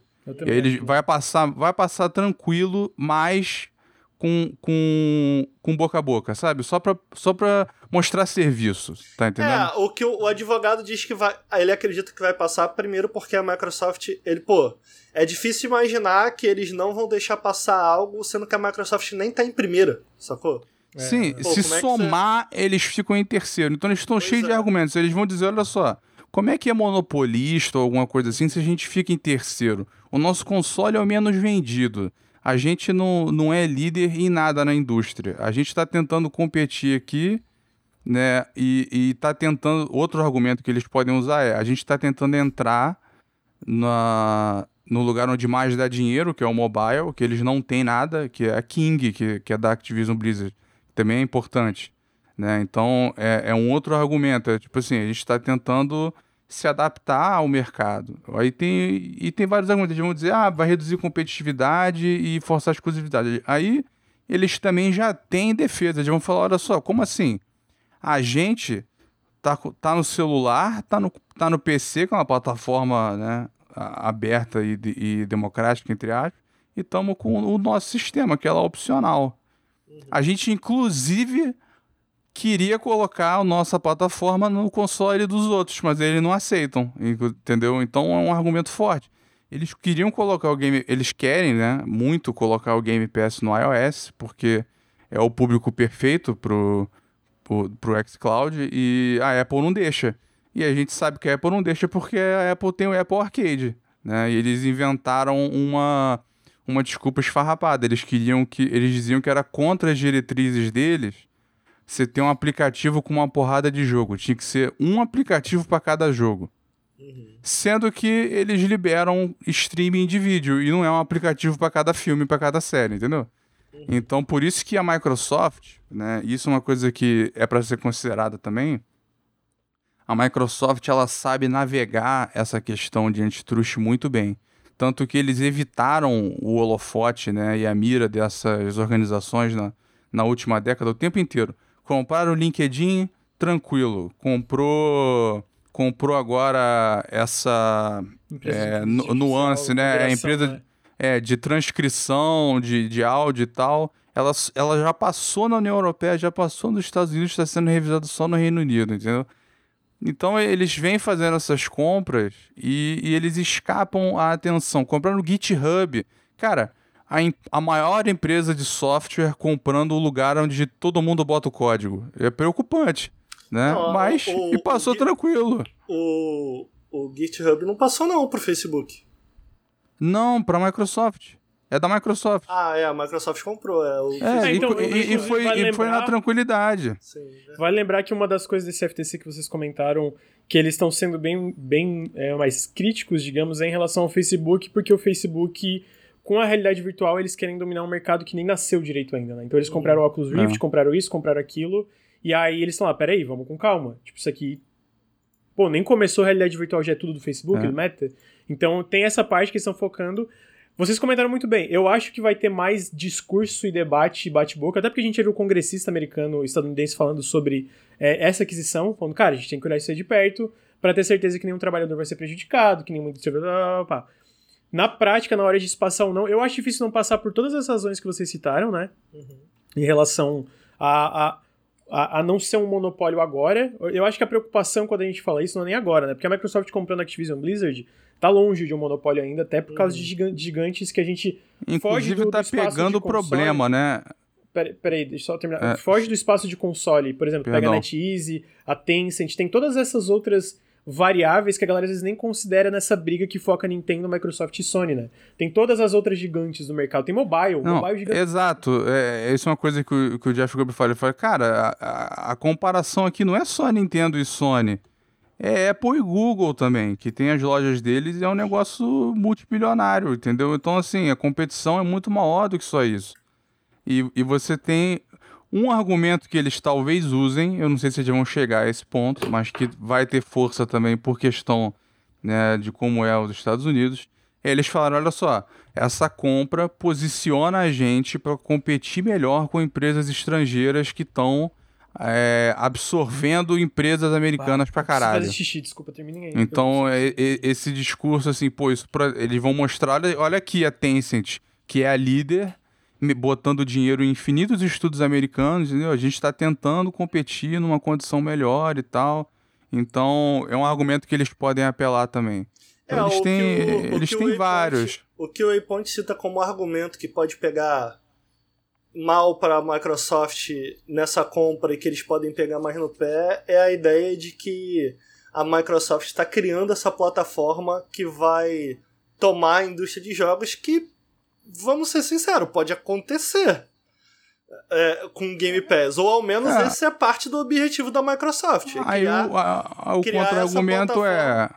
O contra-argumento é a gente, mesmo que a gente cresça pra caralho, ainda vai ter a App Store, vai ter o Google Play, né? A, a gente continua distante dos outros no, no ramo dedicado, né? Na, nos consoles dedicados. E a gente está tentando colocar a nossa plataforma no, em tudo que é lugar, né? Não está em todo lugar porque os outros não deixam. Porque uhum. eles vão ter esse argumento. Porque publicamente, muito antes dessa compra, então não vai dar para dizer que foi por causa disso, né? O Phil Spencer falou: eu queria o Game Pass no PlayStation, eu queria o Game Pass no Switch, entendeu? Então ele vai dizer: a gente não está tentando reduzir a competição, a gente está tentando acessar, né? Dar, expandir a acessibilidade ao maior número de pessoas possível. Os outros aqui não estão deixando. A gente está fazendo o que a gente pode. Então é, não, não, vai ser menos sentido, gente, entendeu? Sentido. Faz bastante e, sentido e vai ter mais gente jogando esses jogos por causa da compra. Esse Mas, é o argumento. Você concorda que o Game Pass tem o potencial, o Game Pass tem o potencial de alterar drasticamente o ecossi como funciona hoje o ecossistema de jogos, ou não? Já alterou. Então, tipo. Já alterou. A, a, eu acho que a preocupação é essa, né? Alguém comentou ali, pô, os congressistas não entendem disso. Tá, mas a FTC não tem nada a ver com os congressistas. A gente tá falando da é, FTC. É, é, que eu citei o que congressistas é. já comentaram, mas especificamente a FTC que tá de olho nisso. É porque tem comissões e tal, os congressistas, eles têm influência. E, e essas empresas, né, algumas. A Microsoft é uma que, que sempre soube navegar isso um pouco melhor. Porque a Microsoft, né, para quem não sabe, tem uma, o caso mais famoso antitrust da história da tecnologia que foi né, ali no final dos anos 90, ano 2000, que, ironicamente, o motivo deles terem perdido, na real, eles estavam certos, na minha tá, opinião. Mas peraí, qual foi? Eu não sei. Qual foi, foi o caso? caso do Internet Explorer. A questão era o seguinte: a questão era que o Windows vinha com o Internet Explorer instalado e que isso era anticompetitivo contra quem vendia navegador. Hum. O argumento da Microsoft era: porra, pelo menos a gente, tá, a gente está vendendo o produto que aí a pessoa compra e ela já chega podendo acessar a internet com o computador, em vez de ser obrigada a comprar mais um programa, né? Uhum. Eles tinham outras práticas monopolistas na época. Por exemplo, se você vendesse Mac ou Linux, ou perderam isso? Perderam. Eles perderam. Eles ficaram com eles tiveram que ter gente do governo dentro da empresa fiscalizando o que eles faziam e tudo. Então meio que criou um trauma. Mas e eles passaram lobby, a tomar muito. Tu falou que isso foi escroto. O que, que foi escroto? Teve muito lobby, é isso? O que, que foi escroto? Não, tu falou que esse foi um caso em que a Microsoft mostrou, sei lá, o poder que ela tem no Congresso, coisa do tipo. Né? Não, não, não foi nesse caso que ela mostrou. Eles mostraram depois. Eles aprenderam com a parada, meio que ah, traumatizou. Okay. Aí eles falaram, ó, a gente não pode mais deixar isso acontecer. Uhum. Então, na última década, eles não, eles não foram mirados pelo governo de forma nenhuma fizeram essas compras tranquilas. Inclusive, tem matérias que falam que a Microsoft teve um tratamento diferente do que a Meta, do que. Por conta de é, lobby. Google e tudo.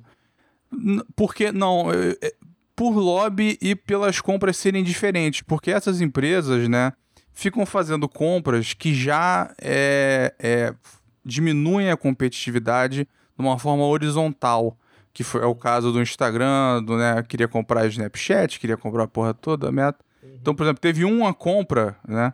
Tem, tem um advogado numa entrevista que ele fala mil e zero. Esse é o número de aquisições que passou pelas big techs e o número de e o número que foi bloqueado, né? É mil e zero. Uhum. E é, então, aí teve uma, teve uma que foi bloqueada, que foi agora um marco, né? Foi no Reino Unido porque o, a Meta, o Facebook, queria comprar a GIF, tá ligado? Com. GIF Cat, G... É isso? Não, o GIF GIPHY, tá ligado? Sim, foi o GIF Cat. Aí foi o Facebook comprar e não, não pôde. Não, é, é, não, não pôde porque eles falaram, porra, aí você. É, é, eles analisaram e falaram o quê? Quase ninguém faz essa porra de GIF animada. Uhum. O mercado é muito limitado. Vocês vão pegar para usar algo que vocês já fazem e vocês vão ficar numa posição de poder muito alta de, limit... de restringir a sua competição, né? Uhum. Porque aí você vai botar condições lá no GIF para poder é, tirar mais, né? Pegar dados do, dos seus competidores e tudo. Aí eles falam, não, ó, isso aí não, não vai rolar. Aí o Reino Unido vetou.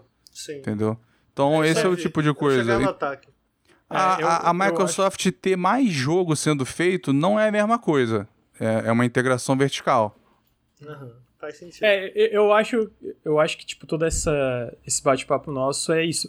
É muito difícil não passar, é, até porque no curto a médio prazo não, não, representa nenhum tipo de monopólio, porque como a gente falou, é terceiro lugar, e tem todas essas outras questões que o Lur falou, até a própria forma que a Microsoft sabe navegar nesse, nesse, nessa área de questão de é, monopólio, antitrust, etc., até pelo passado, né? Então é difícil, mas de qualquer forma é uma coisa que eu imagino, e eu acho que também a gente está de acordo, vão, vai ter mais holofotes em cima, até pelo escopo da aquisição, né? Sim. É, um é tem, o, a manchete do, do Financial Times é too big to ignore, é muito grande para ser ignorada.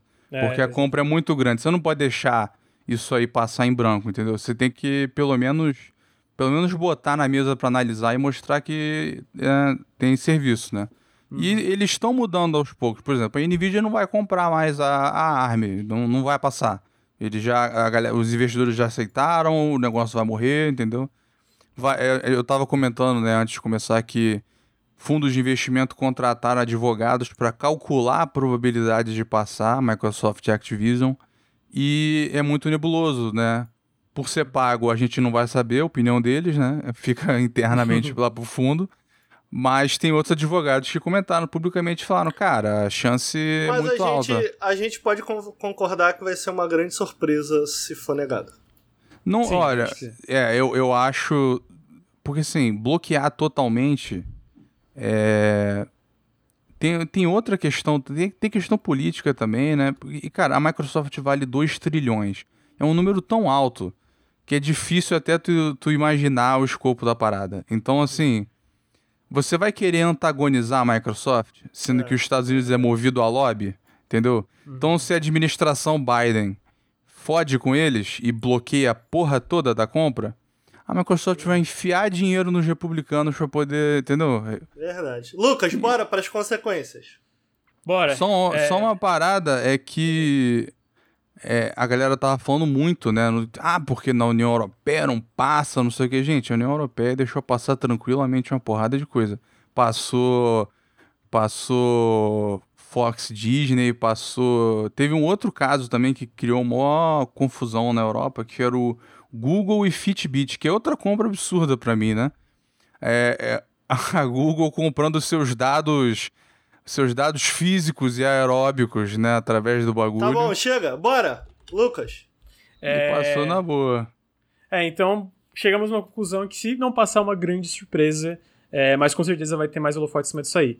Uhum. É, em seguida a gente vai chegar nas consequências. Então existem as positivas, tem um neutro, que é a questão de exclusividade, que eu acho que a gente já comentou anteriormente, né? Então a gente pode riscar isso, que no caso da parte de exclusividade é neutro porque a gente não sabe, é muito nebuloso. Uhum. E a nossa expectativa é que o Call of Duty continue multiplataforma num. Ah, só uma, só uma coisa que eu esqueci, que perguntaram. Luli, não deixa é... o chat perguntar, não dá, não dá pra responder o chat. Não, não, mas é uma questão, é uma, é uma questão importante. É, é, perguntar assim, ah, mas se não bloquear tudo, o que, que vai acontecer?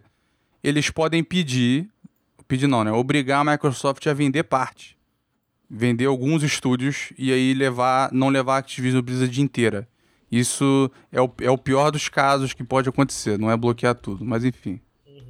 Então tá, justo. Boa informação. É, é... a informação foi boa, mas tu interrompe pra caralho. Vai. É... Então aí a gente vai pra. Agora, eu acho que a gente pode começar pelas consequências provavelmente positivas, né? As que.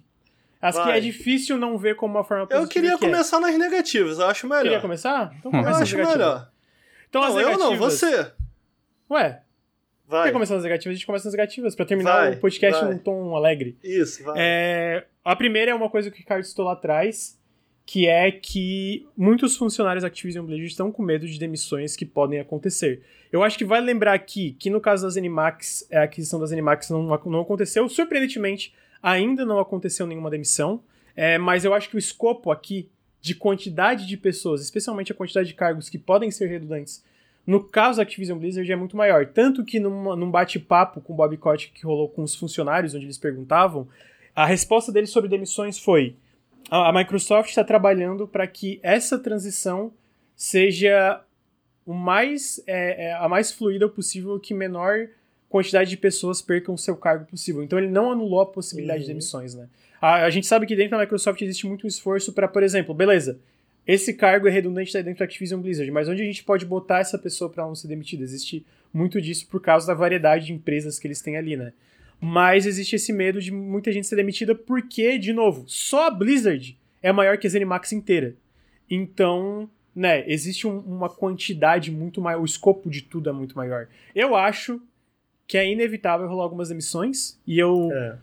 É, é, tipo assim, isso nunca é bom, né? Isso é uma das piores coisas de, de, de, de é, dessas fusões de megacorporações. Muita gente é deixada de lado no processo. Então eu acho que talvez essa seja a curto prazo, a curto prazo essa seja a pior coisa que pode acontecer. A quantidade de pessoas que vão perder o emprego e vão ter que se realocar e tipo mudar toda a vida por causa desse tipo de, de, de, de fusão corporativa, né? Pode ser controverso, mas eu discordo. No caso ah, da Activision, como é que tu discorda? Porque. É, tu vai falar que é bom ser demitido, vai. Ó, tá, tá, tá, dando, tá dando um esporro do futuro aí, eu não falei nada. Já não, é tá reclamando. Pode parecer estranho, mas eu discordo. Eu falei, porra, do que que tu discorda, não, irmão? Porque, não, eu discordo, eu discordo, porque eu não acho que tem essa possibilidade toda, não. Eu não Você acha porque, que não vai só, ser demitido, é isso? Não, olha só, a política da Microsoft tem sido é. o seguinte com todos os estudos que eles compraram, né? A gente tá. já comentou isso no café várias vezes. É. é a política de não rock the boat, não balançar o barco. Justo. Deixa a coisa tocar como tá. Uhum. Agora, a Activision Blizzard tem processo do, porra, do estado da Califórnia. Tá todo mundo olhando para os casos né, de abuso. O Bob Cott que tá saindo fazendo um bolão. Os holofotes da indústria vão estar tá em cima deles. Então, assim, você você fazer isso é uma burrice absurda, sendo que você é uma empresa tão rica, tá entendendo? Então, para que que você vai tomar esse risco e se queimar e aí, e aí sim, porque por enquanto, né, agora a galera também a galera tá com medo. Mas né? se tá insustentável, Luiz, se é insustentável, é insustentável, entendeu? Pra, e eu Mas acho eu, assim. Eu, não... eu só queria dar um, um parênteses, que eu, eu acho que a insustentabilidade da Activision Blizzard não vem da quantidade de funcionários que existe na empresa Vem, vem do, do Bob Kotick. Vem, vem, do modelo de negócio, que ele, então, eles usam esses funcionários para atingir uma coisa que não é atingível em nenhum mercado, em nenhuma indústria de entretenimento. Tá, mas você concorda se, que se no modelo de negócio atual já estava difícil e eles contratavam baseado no modelo de negócio atual, ou seja, cara, a gente precisa desse X de pessoas para produzir X conteúdo. Se esse modelo de negócio vai mudar para algo mais sustentável, na minha cabeça, na minha cabeça, eu posso estar falando merda, faz sentido que eles tenham também que repensar é, é, como esses projetos vão ser divididos e entregues internamente. O que significa que as equipes vão ter que ser repensadas, incluindo uhum. quantidade. Então, por isso, na minha cabeça, faz oh. sentido. O que é triste, que não é bom. Uhum. Não, não é eu, eu, eu, acho que faz e todo eu... sentido, mas. Termina, perdão, termina. termina não, e eu penso assim: faz muito sentido pra Microsoft que, se isso realmente tiver que acontecer, que isso aconteça antes dessa passagem definitiva para a mão da, pra mão da Microsoft. Se o Kotick já é o demônio, faz o demônio fazer isso, entendeu? E que quando chegue na nossa mão, chegue é, é, na nossa mão algo do tipo, pô, nós somos a esperança. Então, eu, eu prevejo algo acontecendo ainda durante o Kotick, sacou? Antes uhum. de passar pro Spencer. Eu acho que. Ah, então, se, eu seria algo visão... malicioso, né? É, malicioso. caralho. Mas, é, mas, mas é a Microsoft. Mas, mas, Big Tech, é, é, é um, A Microsoft agora é, é um risco. é um anjo. Não, não, não. Eu tô dizendo o seguinte. Se você faz uma malandragem dessa antes da compra, na hora dos caras aprovarem, eles vão olhar feio pra tua cara. Não, mas olha só, o que que eu acho que... Eu, é que eu concordo com a lógica, mas eu acho que dentro da lógica de talento dos estúdios para fazer mais... Pra, a parte de desenvolvimento, eu acho que essa parte é difícil rolar demissão. Por quê? Hum. Porque o que a Microsoft quer hoje com Game Pass é mais conteúdo. Então, tipo assim, eles uhum. precisam de mais pessoas. Tanto que tu vê todos, tu vê todos os estúdios hoje da Microsoft, os estúdios internos, seja os Animax, tá, que eles compraram, ou a parte da Xbox Game Studios, todos eles estão contratando. E tipo assim, alguns estão contratando gente pra caralho. A Undead Labs abriu recentemente o terceiro estúdio satélite para continuar fazendo pra, é, a expansão do estúdio pro desenvolvimento do State of Decay 3. Então eu acho que a parte de talento de desenvolvimento, essa é a parte menos arriscada da parte de demissão. Porque eles querem, tanto que dá dentro dessa. A, a, a, Microsoft teve uma entrevista com o Washington Post, que é do cara do Gene Park, que ele, eu sigo ele no Twitter, e ele comenta assim: é, o, o, o Phil Spencer, cara, o que, que eu quero com essas aquisições é que a gente sente com todos o pessoal dos estúdios e vejam o que, que eles querem fazer, e a ideia não é tipo, ah, vamos mudar o negócio de desenvolvimento, é tipo, expandir para que eles consigam é, explorar outras propriedades além do Call of Duty que ele cita, né? Que ele, que ele quer explorar IPs antigas, ele fala: se a gente precisar aumentar os estúdios para explorar essas IPs antigas, que seja. O que, que eu acho que vai ter de demissão não é a parte de desenvolvimento desses estúdios, até estúdio de suporte. Eu sei, eu amo Halo Infinite, mas com certeza é um jogo que precisa de um estúdio de suporte para apoiar ali em questões da parte do multiplayer. Então eu acho que dentro dessa parte existe muita flexibilidade em como eles podem usar todos esses estúdios. O que, que eu acho que existe redundância e que eu acho que é inevitável ter demissão é a parte de marketing, é a parte de administração, é essa parte de business. Se vai para a parte do Phil Spencer para cuidar, vai para a parte da equipe do Phil Spencer de cuidar. Então eu acho que essa parte existe uma inevitabilidade de ter demissão. Pô, mas, Espero que eu esteja enganado. Mas tu não mas... acha também que se não fosse haver, não estivesse nos planos essas demissões, ele simplesmente não falaria, não vão haver demissões. Melhor para todo mundo.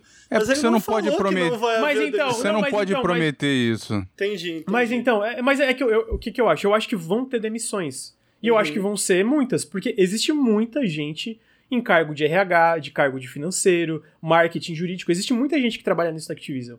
O que que eu, o, onde eu acho que vão ser o foco das emissões? Eu não acho isso bom, tá? Independentemente de ser. Mas você acha que esses cargos não são mais necessários? Eu acho que existe uma redundância, porque existem muitos desses cargos que cuidam disso tudo dentro da Microsoft. Será, cara? Porque eu acho que a redundância não é tão grande por causa do, do tamanho, cara. Só a Blizzard tem quase 5 mil cabeças. Mas essas empresas, elas precisam desses dados. Elas não vão continuar funcionando como uma espécie de célula com a sua Sim, então, cultura mas própria é eu, e tal. Faz eu não acho que vão demitir. as pessoas continuam. É igual a ZeniMax continuou. É. Então, mas aí que tá, o meu ponto, o que, que eu acho que acontece? Por que, que eu acho que. Assim, eu posso estar errado, a gente tá uhum. só. É, a gente tá pensando, né? é. é. Eu acho que se Nem o Phil Spencer demissões, sabe ainda. É, se for pra ver, eu acho que eles ainda estão. Re... Por isso que não tá sendo é, aprovado a. Ainda estão. Tem muita coisa para analisar ali. Mas eu acho que se for ter demissão, eu acho que existe tanto essa parte da, da, da da questão de, de parte. Que eu não acho que vai sair todo mundo, mas eu acho que uma parte vão olhar e falar, cara, é redundante. A gente tem uma equipe enorme para cuidar disso aqui de legal, de marketing, etc. Vamos jogar para essa parte. Se é para eles responderem ao Phil Spencer, vamos cuidar, vamos deixar, vamos centralizar nessa equipe. A, o que, que eu acho a, a, lógica não é que vão tirar tudo, mas vão demitir pessoas. Obviamente também tem a parte sobre, é, citaram no chat que eu acho dizer, as maçãs podres, né? Tem uma, um problema de cultura de assédio, tem um problema de funcionários dentro Demite a torturadora. É, então. E, obviamente, toda a parte do comitê executivo eu acho que vão embora. Eu acho que, tipo, o Bob Koch, o pessoal. Eu acho muito difícil eles ficarem em qualquer cargo ali, então acho que eles vão meter o pé também. Então tem essas partes e eu acho que. Eu acho que vão ter demissões. Eu não. Eu, não, eu, eu entendo a lógica do Luir. Realmente, se a gente seguir a linha. É, a Zenimax não teve nenhuma, que era bem grande também. E outras empresas fora da área de jogos também não tiveram, ou tiveram muita, realoca muita coisa realocada mas pelo tamanho eu acho inevitável ter algum tipo é, de. É, é grande, é grande demais. Eu, é. inclu, inclusive, eu diria que assim. É, não, não é que eu tô falando, ah, precisa demitir porque é grande demais. Não, não é isso. Mas assim, a Blizzard é estranhamente grande, se você considerar o, o, o, o, que, eles têm, o que eles têm feito, né? Você uhum. ter quase 5 mil funcionários, o que, que eles lançaram nos últimos 10 anos, tá ligado? Ah, é tipo, é É culpa do Bob Kotick, eu sei, mas entendeu? O, o que eu acho que pode acontecer também é um meio termo. É a Microsoft falar assim, a gente não quer demitir ninguém. Toma aqui um pacote maneiro para tu sair da, sei lá, Raven Software ou da Treyarch e vir trabalhar na The Initiative. Vem pra cá. Entendeu? Que é ali do lado. É, Chega aqui. Então, eu, eu acho que realocação faz muito sentido. Mas, tipo assim, eu acho que esses medos, considerando a linguagem que eles usaram, é um medo razoável, porque eu acho que demissões. Eu acho que nesse caso é inevitável. espero estar errado, espero estar errado, muito, espero muito. Mas eu acho que é inevitável ter demissões, assim. Eu, eu acho que não tem como não acontecer. E eles não têm controle até eles de fato assumirem as rédeas, né? Então, chega lá o Phil Spencer e fala, galera, ninguém vai ser demitido. Aí daqui a dois meses o Bob Cott que demite mil pessoas. E aí? Uhum. Fala assim, porra, seu filho da puta, tu falou que não ia ter tá ligado? Então é, é uma promessa difícil de fazer. É, então eu acho que é inevitável. É uma coisa que a gente vai ver melhor no negócio. Então é, um, é uma das consequências negativas que, tipo, é uma merda. É, e é, a, é, é uma das grandes coisas ruins que acontecem quando existe uma, é, é, uma fusão de megacorporações. Tem muita gente que sempre é deixada de lado no processo, né? É, é a realidade do mercado capitalista. A outra coisa que eu botei aqui é que essa aquisição. E aí, de novo, isso é no médio a longo prazo quando a gente fala isso. Porque tem gente, muita gente fala, ah, não é monopólio. De fato, não é monopólio. Não tem perigo de ser monopólio agora nos próximos cinco anos. Mas essa aquisição, de fato, é um passo enorme e que provavelmente vai acelerar o que a gente está vendo, que é uma consolidação corporativa que vem rolando há um tempo na indústria. É, eu acho que é inegável, a gente vê aquisições atrás de aquisições, mas o escopo dessa aquisição eu acho que não teve nada parecido, tá ligado? Nem as Animax, para mim, é, chega Lucas, nível, né? Fala. Eu acho que essa parte aí toca a parada que eu fiquei. Eu tenho um Xbox na sala, né? Eu falei no início. É... Mas eu acho que. Eu, eu não vi com bons olhos essa compra, não. Eu fiquei triste, eu acho. Eu também fiquei. Eu fiquei triste, cara, porque. É lógico, tem seus pontos positivos, a gente veio falando aqui no, no, no podcast, até pros próprios desenvolvedores. E eu quero saber o teu motivo, mas eu fico assim, pô, cara, eu acho isso escroto pelo seguinte motivo. Assim que foi com. Assim que aconteceu essa compra, é, eu vi não só a galera que é fã, que só joga, assim como muitos jornalistas, se perguntando o que a Sony ia fazer a respeito. Uhum. E eu fico assim, mano, se esse é o futuro da parada, isso não me anima. Do tipo assim, da Microsoft cada vez comprando mais estúdio, da Sony cada vez comprando mais estúdio, e a gente isolando cada vez mais esse estúdio, cada um ali dentro no seu quadrado, ainda que a proposta da Microsoft seja uma proposta de inclusão de ecossistema e tal, uhum. a gente sabe que essa não é a proposta da Sony, da Nintendo, etc. E eu fico assim, pô, se, essa, se esse for o futuro, sabe? Essas desenvolvedoras menores sendo absorvidas, menores e médias sendo absorvidas cada vez mais.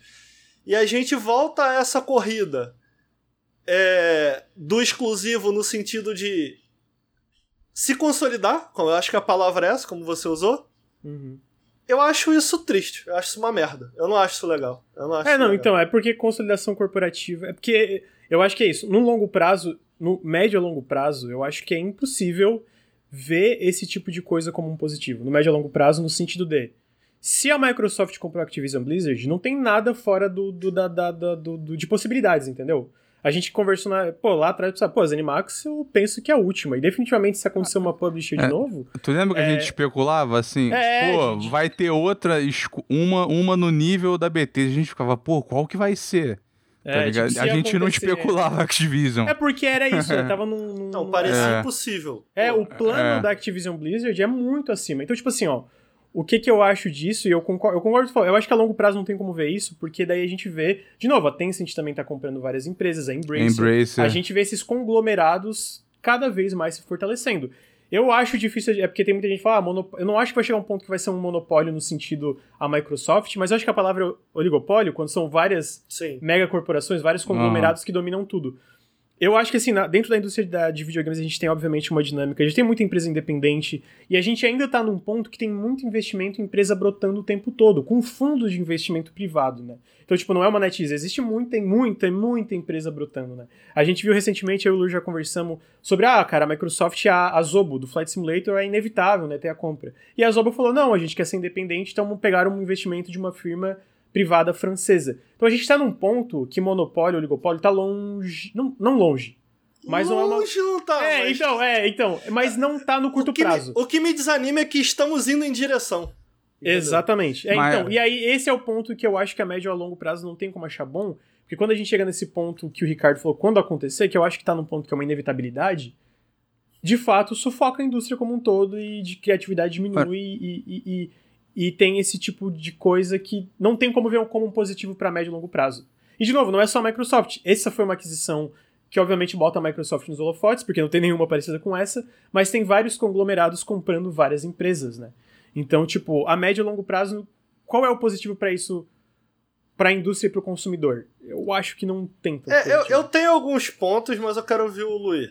Fala é, aí, cara, sendo, sendo pragmático, ah. é, Óbvio que eu não achei positivo, pelo mesmo motivo de vocês. Eu não gosto desse negócio que eventualmente vire um, um cenário cyberpunk que você tem quatro empresas e vira quase uma religião cada uma, né? É... Mas a, a, parada é a seguinte: não, a alternativa à Microsoft comprar não era ser independente, era outro comprar. Justo. E esse é Justo. que é o problema. Se uhum. para na mão do Mark Zuckerberg, aí sim é um Titanic na indústria. Oh, mas não dá pra piorar Entendi. mais do que já era Activision que a gente tá falando. Tem como ser pior, Não, é, então... Eu, claro que tem, eu, é o Mark eu, Zuckerberg. Não, eu acho que diria o Tiririca, mano. Pior que não, tá, não, fica, O que que eu acho que daí a gente vai chegar nos positivos depois, eu acho que curto a médio prazo também é difícil ver essa aquisição para quem trabalha na Activision Blizzard como negativo. Eu acho que a tendência é só melhorar. É, Mas a médio e a longo prazo é difícil ver isso como positivo. Então, tipo assim, eu vi um, um, um tweet do Jason Schreier muito bom. Mano, não, não é tipo preto e branco, sabe? Não é tipo assim, cara, é, é ruim pra caralho. Existe nuance é. numa coisa dessa que a gente tem que discutir todos os lados. Então, tipo assim, tem muita Justo. coisa ruim que pode acontecer e tem coisa boa que é inevitável acontecer. Tipo, só o Bob Kotick provavelmente saindo, eu vou baixar minha voz, Caio. É só o Bob Kotick provavelmente saindo, isso, cara, é óbvio que é um e Bob Kotick, e é, se a gente vê o reflexo do que, que acontece dentro dos estúdios da Microsoft hoje em relação à liberdade criativa e, e vantagens é, em questão de o que, que recebe, pacote trabalhista, etc., é inevitável, vai ser uma melhora. Mas a médio e longo prazo, quando o Ricardo fala isso de tipo de um oligopólio e tal, é inevitável ver como uma coisa ruim. E aí o Luiz cita de fato, uma opção como a meta é pior. Mas o ruim a é, Google, de novo, a Google ia ser pior ainda, talvez. Olha só, eu acho que é importante a gente pontuar que a gente está pensando aqui em termos de indústria. Eu acho que o cara que está aí no chat, o cara que está ouvindo, pô, vamos lá. Os jogos da Activision nunca entravam em promoção no Steam, tudo sempre muito caro, né?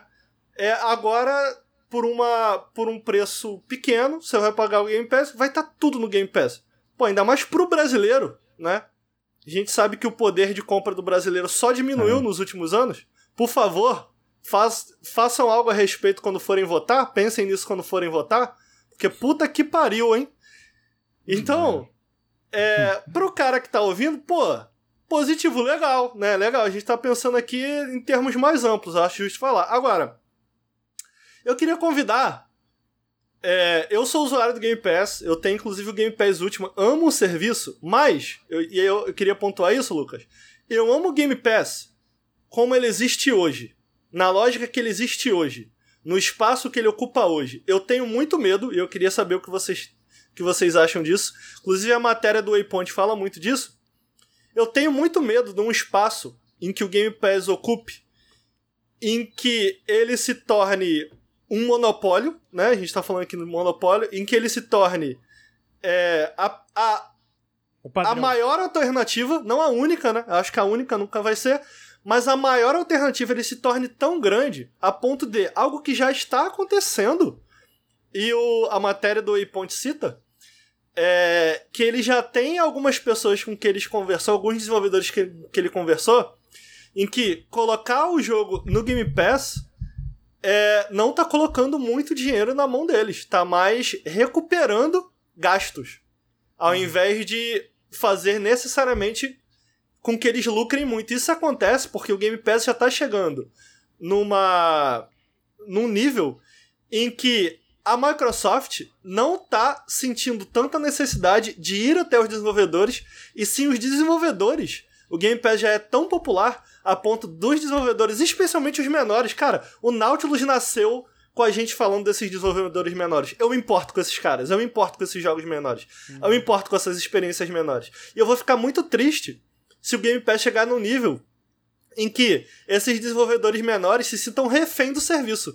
Em que, uhum. pô, cara, não colocar é, o meu jogo numa plataforma que dá, é, entre aspas, o jogo de graça, a alternativa ao Game Pass é, é cara ou perigosa demais para mim de colocar o meu jogo sendo vendido fora do Game Pass. Porque o Game Pass oferece serviço que é imperdível, tomou tudo. Então, tipo assim, eu adoro o Game Pass da maneira que ele existe hoje. Eu tenho muito medo, de novo, olhando pra frente, de um Game Pass que toma de refém uma plataforma que eu amo tanto, desenvolvedores que eu amo tanto, no PC especialmente, sacou? Eu queria saber se vocês acham que isso faz sentido. Eu acho que por isso, eu acho que isso complementa o que eu tava falando de por que essa notícia não me animou, não, não me deixou animado, sabe? Uhum, uhum. Quer começar, Luiz? Depois eu falo? Pode ser. Eu, eu, eu, acho. Eu não acho possível isso acontecer. Uhum. Porque a gente vê casos assim, por exemplo, saiu o Mike Morhaime da Blizzard. Aí ele sai, consegue investidor anjo, monta lá. Como é, como é que é? É Moonstone? Como é que é o nome do negócio, Granja? É, probably, probably Monsters, não é? Ele tem, ele tem dois, ele fez dois montou dois estúdios aí, entre 100 e 200 pessoas já. Já tá um negócio é Dream grande. Haven, é Dreamhaven, tá certo. Dreamhaven, isso aí. Então, assim, eu acho que toda vez que você tenha essa absorção, você vai ter uma galera que vaza pelos furos, entendeu? Tipo um castelinho de areia. Vai vazar um pouco de água, essa galera vai sair e eles vão formar os estúdios deles, entendeu? Então, eu acho que sempre vai ter essa esse êxodo dentro desses estúdios, mesmo que a Microsoft absorva a porra toda. Agora, em certos gêneros, eu concordo contigo, vai ter coisa que não, não vai ter jeito, mas vai ser em, em coisa de maior escopo. Em coisa de menor escopo, você a gente ainda tem é, é, a Steam, entendeu? Que é importantíssimo como uma alternativa a, a, a, a esses estúdios em relação ao Game Pass. E o, e o Steam, cara, o Steam é a é, como o. Acho que foi o Jeff Grubb falou uma vez. Ele disse: o próximo jogo grande vai sair no Steam. Entendeu? A próxima tendência, a próxima é, inovação vai sair lá. Sentido. É, eu, eu acho que assim. É porque eu, eu, eu, eu entendi teu ponto, mas eu acho que uma coisa não necessariamente anula a outra. Pode continuar tendo um investimento alto na indústria de jogos, é. ao mesmo tempo que o Game Pass virou padrão e as pessoas a, são a, serviço. A, a parada é que é muito dinheiro e aí vai começar a atrair gente graúda mesmo, entendeu? Por isso que tá vindo tanto. Agora que a Microsoft fez essa compra, é... teve até alguém que tweetou assim falou assim: cara, esse é o tipo de notícia que foi tão grande se eu parasse no meio do cinema e mostrasse a notícia para alguém do meu lado, não ia ser estranho, tá ligado? Uhum. É tipo, fulano muito popular morreu. Era desse. Se você. Entendeu? Uhum. Se, dependendo do que for o filme, claro, dependendo da, da, do público. Mas, enfim, foi algo muito grande. Se eu fosse da agência regulatória, né, um ditador, caiu na minha mão, e aí, tu aprova ou não aprova? Eu ia falar, olha só, escolhe um ou outro. Ou Activision ou a Blizzard. Não vai levar os dois, não. Ou leva um ou leva outro. Entendeu? Sim. É, eu acho que assim, eu acho que o medo do Ricardo é, é, é, é, não só válido, como eu concordo em boa parte com ele no sentido de.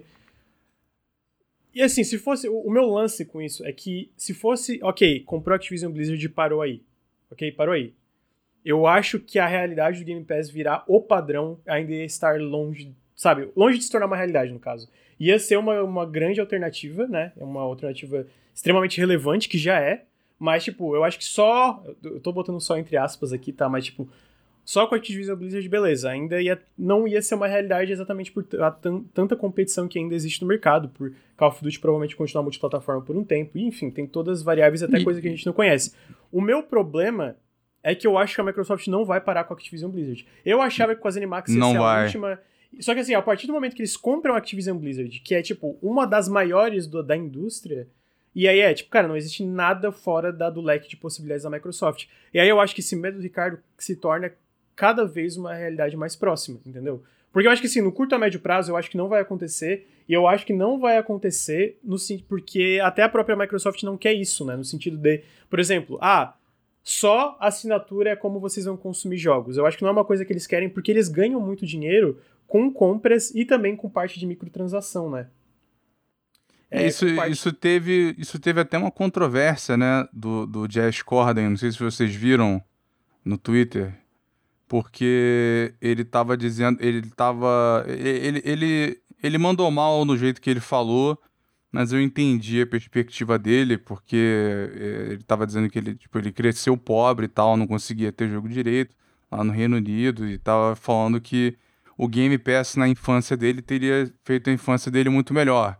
E ele tava dizendo assim, porra, é fácil esses editores de, de veículo... Ele falou merda, eu vi o tweet, falou merda pra é, caralho. Aí, porra, aí... do pressuposto que Quem falou isso? Quem falou isso? Quando ele atacou a imprensa, aí ele fez Pera merda. Aí, quem falou isso? O, o cara Jess Corden. Central, o Jess Corden. É. Ele é de Quando onde? Ele... É, Reino Unido. É, Windows não. Central. É, ah, o Windows é, Central. É, é, os caras são fanboys. Mas ele tá? também não é press? Ele, é, ele é, ele é. Ele, ele falou merda, tipo, ah, não. Ele falou de editor que ganha muito dinheiro. Ah, é, entendeu? Que Aí é que uma ele... minoria, é tipo 1%. Não, mas eu, eu é. entendo o que ele tá falando. o que, que ele tá falando é. O que ele falou foi. É fácil quem ganha bem ou que recebe o jogo de graça criticar, sendo que, porra, pra gente a gente vai ter acesso a muito mais jogo. Tá entendendo? Ele tá vendo de uma forma muito míope. Mas... Exatamente. A gente que tá aqui comentando disso, a gente não pode olhar só por essa lente. A gente tem que olhar por essa lente é. também, né? Senão é. tu reduz a conversa. Pois a...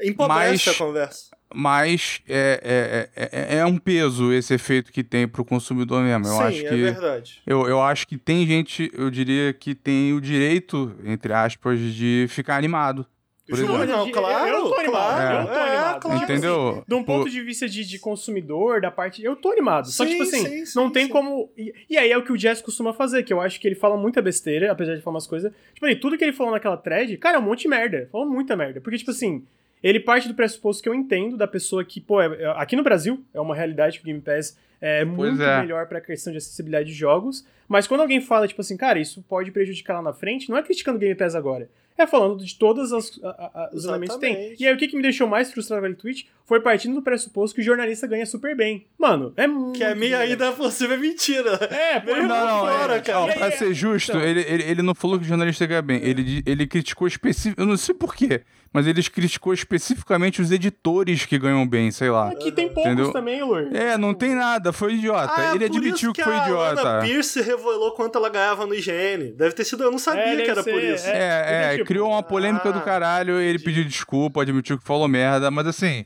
de, no, no, no, em partes do que ele falou, né, é, é, dá para você ver a perspectiva. Ele, ele tava meio que. Ele tava sendo gamer no bom e no mau sentido que você pode levar esse termo, entendeu? E, e, ele tava vendo a questão assim.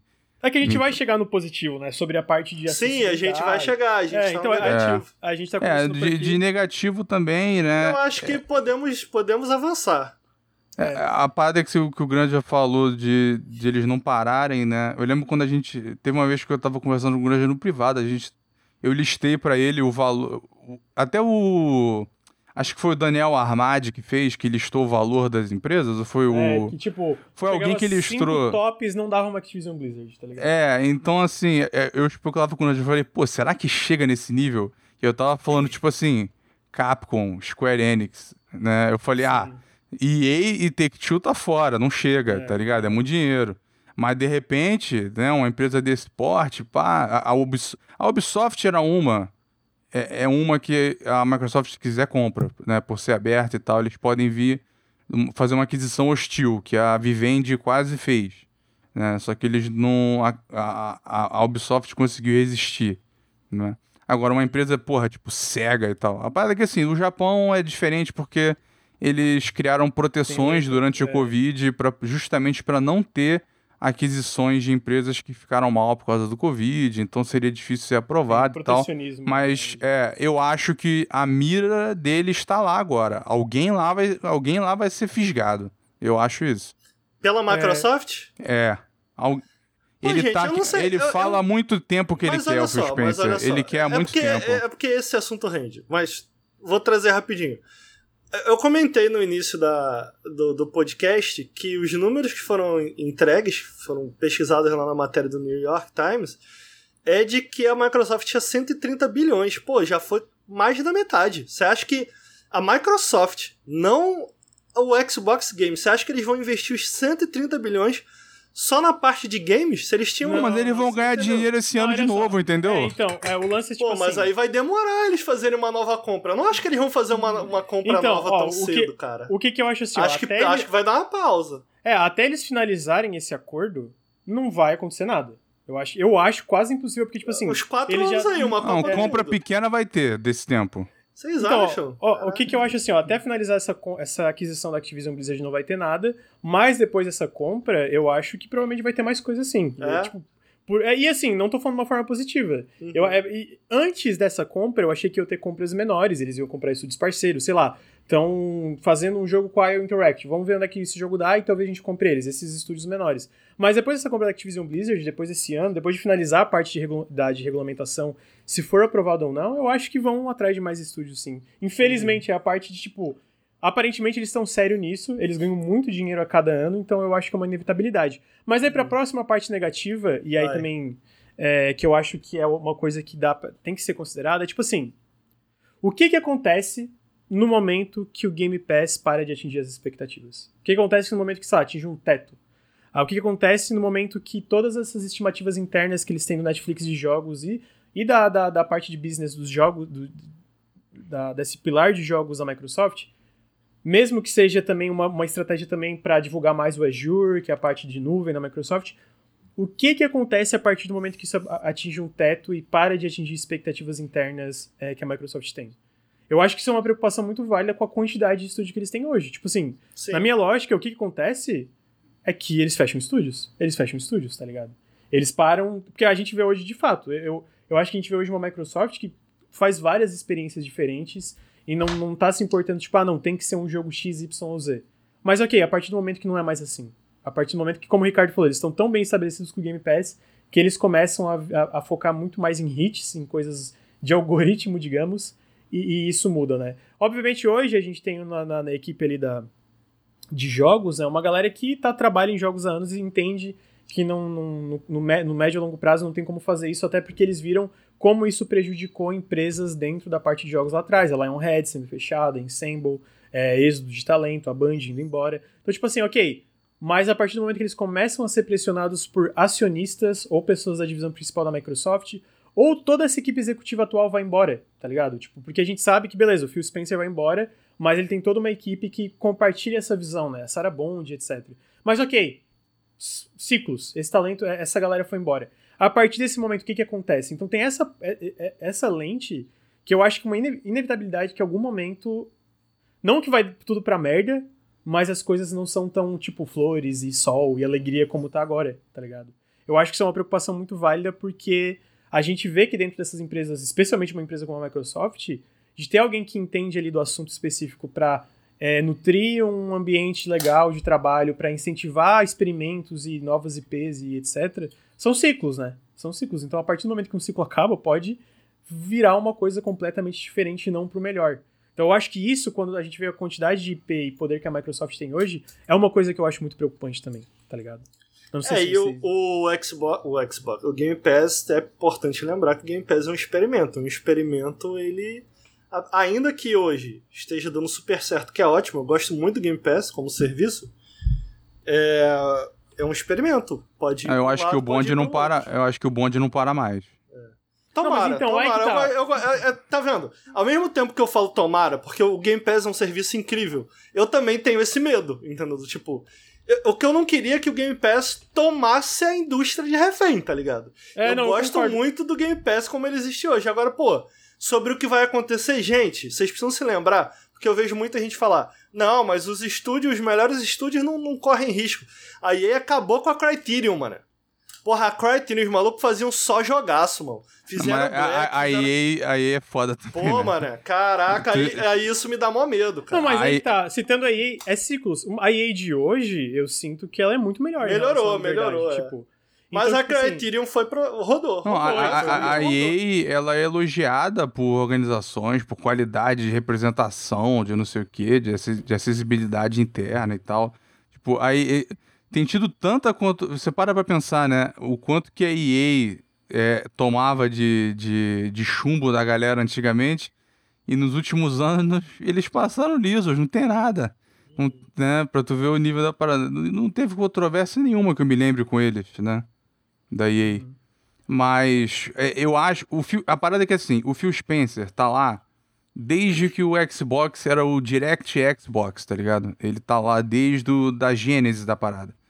Então ele sabe, ele sentiu na pele a imbecilidade que foi fechar Ensemble, fechar a Lionhead, fechar esse tipo de coisa. E ele tá sentindo na pele agora, né? A empresa está sentindo a dificuldade que é montar um estúdio do zero com o que eles estão fazendo com a The Initiative.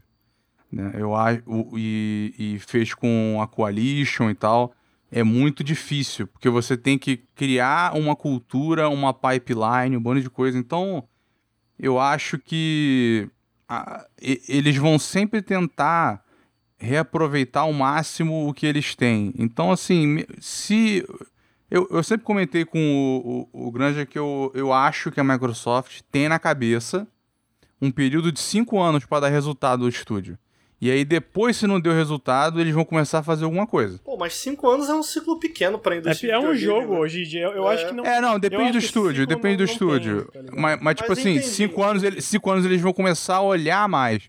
Do, nos primeiros dois anos, eles não vão fazer nada. Porque aí, porra, nem, nem aconteceu jogo. nada, entendeu? Você não, não sabe o que, que tá rolando. Vai, vai fazer merda, entendeu? Mas, Agora, mas eu acho uma preocupação ponto. válida. Eu é porque eu entendo, eu entendo o teu ponto, mas é isso, são ciclos. A partir do momento, por é, exemplo, é, que não tem mais. Mas se troca o Phil Spencer, aí. Né, é, eu acho foi que. pro ventilador. E aí que tá, é uma inevitabilidade uma hora o Phil Spencer sair. É uma é. coisa que vai acontecer. E, obviamente, a diferença maior é que a gente vê que ele tem uma equipe executiva ali que tá com ele, que tá há tempos, né? Então é, é tipo, tem, tem uma, uma, uma coisa, tipo assim, tem um planejamento pra pessoa que vai assumir o posto dele ter uma visão parecida.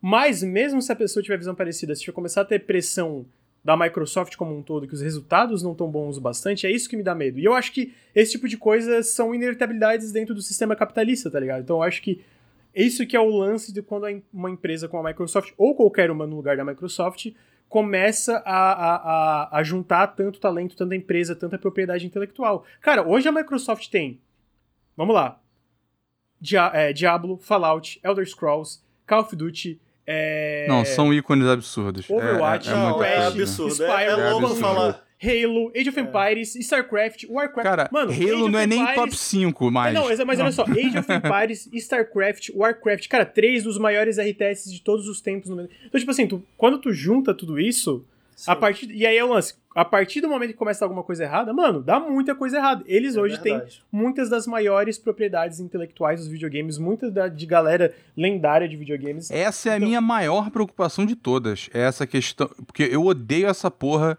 de IP ficar presa com empresa que não tá usando e ninguém mais pode usar. E é uma perda cultural enorme, tá ligado? O negócio fica lá num limbo lembra, do caralho. Lembra, lembra quanto tempo Age of Empires ficou amassado num canto Por, é. mobile? Não, porque tipo assim, o Facebook, teve o do Facebook, não teve? Então, é o. É uma merda. Então, tá tipo assim, ligado? assim, esse tipo de coisa é uma preocupação válida, porque a gente já viu acontecendo dentro da Microsoft, tá ligado? Tudo bem que era uma realidade diferente, não tinha esse nível de investimento, mas eu acho que é um medo muito. Se, se- É realista. É é, realista. se, se as coisas forem konamizadas, né? Uhum. Porque a Konami é uma, né? Que, que tem um acervo riquíssimo, Pô, uma Metal história Gear e riquíssima. Castlevania, né? Tão, tão lá. Não, é uma porrada de jogo que, que eles têm na história que ficaram, né? A importância que eles tiveram em arcade, em console, a porra toda, jogo licenciado, tudo. E, Silent Hill, e tá lá, é, entendeu? Então, é, Então, tipo assim, eu acho que é uma preocupação bem válida, porque Sim. eu, eu acho que assim, eu, eu não acho que, tipo assim, vai ter um desastre no nível de, tipo, ah, vamos, vamos pivotar tudo pra um novo Kinect e, e focar só em três franquias que foi uma época da Microsoft. Eu não acho que vai acontecer uma coisa desse nível de novo. Mas eu acho que podem ter problemas graves no futuro exatamente pela Ó, concentração de, de talento de propriedade intelectual que existe na Microsoft hoje. E no fim, ela é uma empresa trilionária e capitalista. Então, tipo assim, ela visa lucros, tá ligado? Tudo bem que ela tem uma visão mais a longo prazo, se comparada a outras big tech ali do mercado, mas ainda visa lucros, Claro. tá ligado? É, eu queria pedir pra gente avançar, pra, pra É. gente fe- fechar os negativos, que eu acho que ainda tem mais um, pra gente avançar pras partes positivas. É, que eu concordo. A última coisa negativa que eu botei, que é o que, que vai acontecer com o sindicato, que, pra quem não sabe, com todas essas coisas que têm acontecido dentro da Activision Blizzard, os, os trabalhadores começaram a se organizar, e recentemente a Raven oficializou, oficializou, tipo, internamente, que eles criaram um sindicato. Do Primeiro pessoal- da indústria de videogames, né? Primeiro Oficial. da indústria estadunidense de videogames, né? Estadunidense. ok. É, é, é, então- na, na Europa já tem algum. é, exatamente. Então eles criaram esse negócio, eles pediram, cara, a gente quer ser oficializado de forma, é, de forma voluntária pelo gerenciamento da Activision Blizzard. Eu acho que isso não vai acontecer, e eu acho que quando isso entra pra Microsoft, eles vão amassar isso aí. Eles vão destruir. Porque, tipo assim, a Microsoft já é conhecida por fazer o que eles chamam de union busting. De, de, de sabotar tentativas de criar organizações trabalhistas. Então, se eu acho que existe uma possibilidade já um tanto difícil da forma que tá. Da forma de, de existir um re- reconhecimento voluntário por parte da Activision Blizzard, quando isso entra na Microsoft, mano, eu acho triplamente mais difícil. É, então, eu tipo acho... assim, não tem como ver. Pô, isso é uma merda, mano. É, eu acho interessante, a gente já falou em alguns outros podcasts, mas isso tá, tá, tá havendo hoje, eu diria que uma certa corrida em relação a sindicatos na indústria dos videogames, porque a gente sempre fala aqui no, no café, é uma indústria que explora muito é, os seus trabalhadores, suas trabalhadoras, é, com crunch, são práticas que a gente já citou aqui algumas vezes, é, pagamentos ruins, quando não o caso da Rockstar, além de assédio, enfim. Para quem ouve o Café com Videogames, tá bem por dentro do que acontece. É, então só pra acho- quem quiser saber por detalhe as coisas da Activision, é o 49, a edição 49. Continua, Ricardo. Sim. É, então é por isso que há, um- há algum tempo tem acontecido essa conversa sobre sindicatos, é, sindicalização é, na indústria dos videogames. E esse, como o Lucas citou, foi o primeira, primeira vez que foi para os finalmente, aconteceu. E eu acho que é, tá em negativo não só o Lucas, porque é bem possível que aconteça isso que você citou, o, esse sindicato ele não seja reconhecido e a Microsoft, nas suas palavras, amasse esse sindicato. Não, é que eu, a pergunta no chat, essa notícia boa? Não, gente, essa é a última das notícias Não, não, essa é a ruim né? ainda. É. Como o fato da Microsoft assumir perde força, porque um sindicato ele só tem força quando todos os trabalhadores, quando todas as trabalhadoras estão unidos, né? É, É, perde Isso força é justamente né? porque. Exato, porque vai fazer com que os trabalhadores, com as trabalhadoras pensem duas vezes, pô, mas vai trocar de mão. Será que. Será que vale o risco de entrar num sindicato? Porque o sindicato é sempre um risco. Principalmente Uhum. porque muitas dessas empresas elas colocam quem tá no sindicato numa listinha preta ali para que não seja contratado e prejudica, prejudica quem tá nessas, é, é, nessas organizações. É tá problemático. Exatamente. Ainda, ainda mais, ainda mais Big Tech, né? Que é A conhecido pessoa- principalmente com isso. Ah, eu, eu não acho Então que a que Microsoft isso vai é- vir com um martelo assim e, e fuder com a parada. É aí que eu acho que vem a malícia.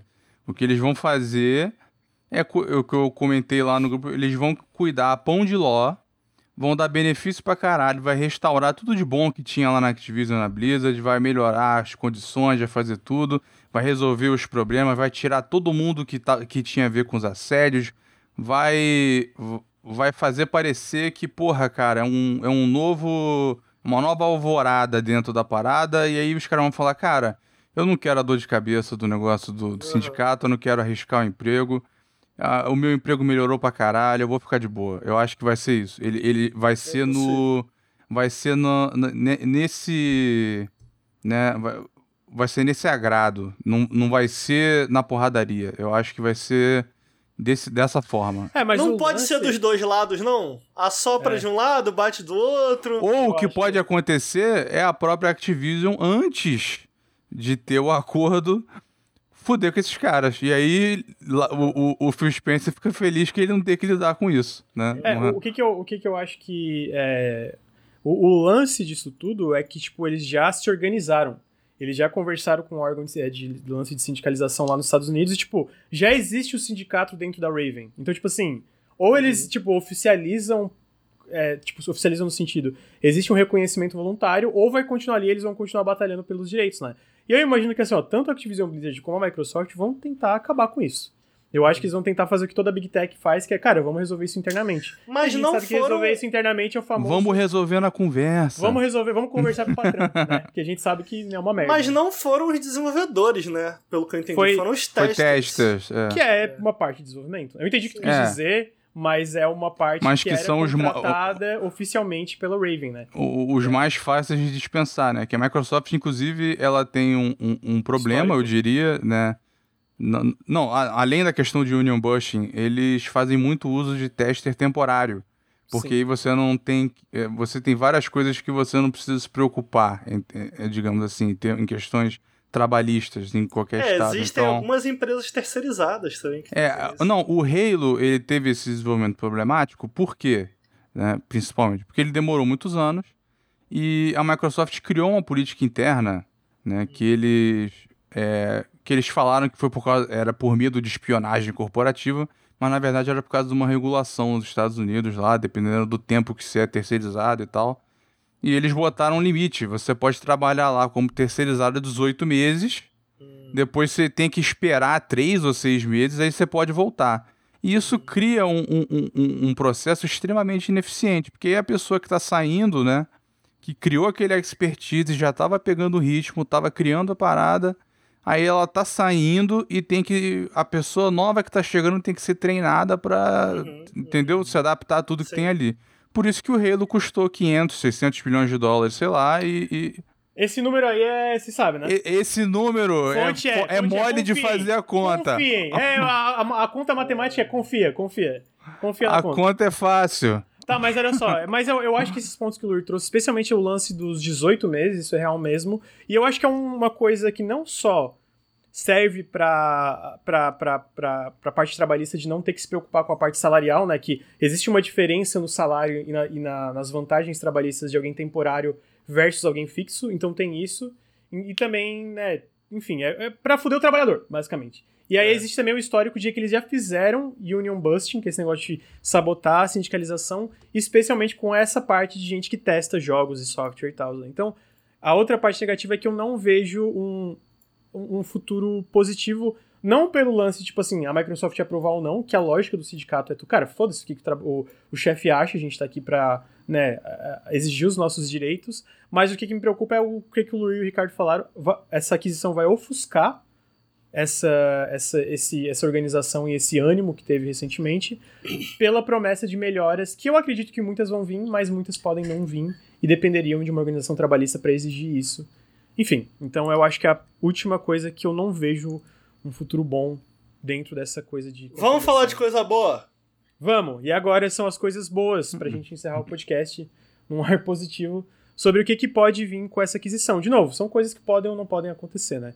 A primeira é uma mudança na cultura da Activision Blizzard, né? Que a gente sabe que tem uma cultura de assédio, é, de misoginia, de racismo hoje dentro da Activision Blizzard.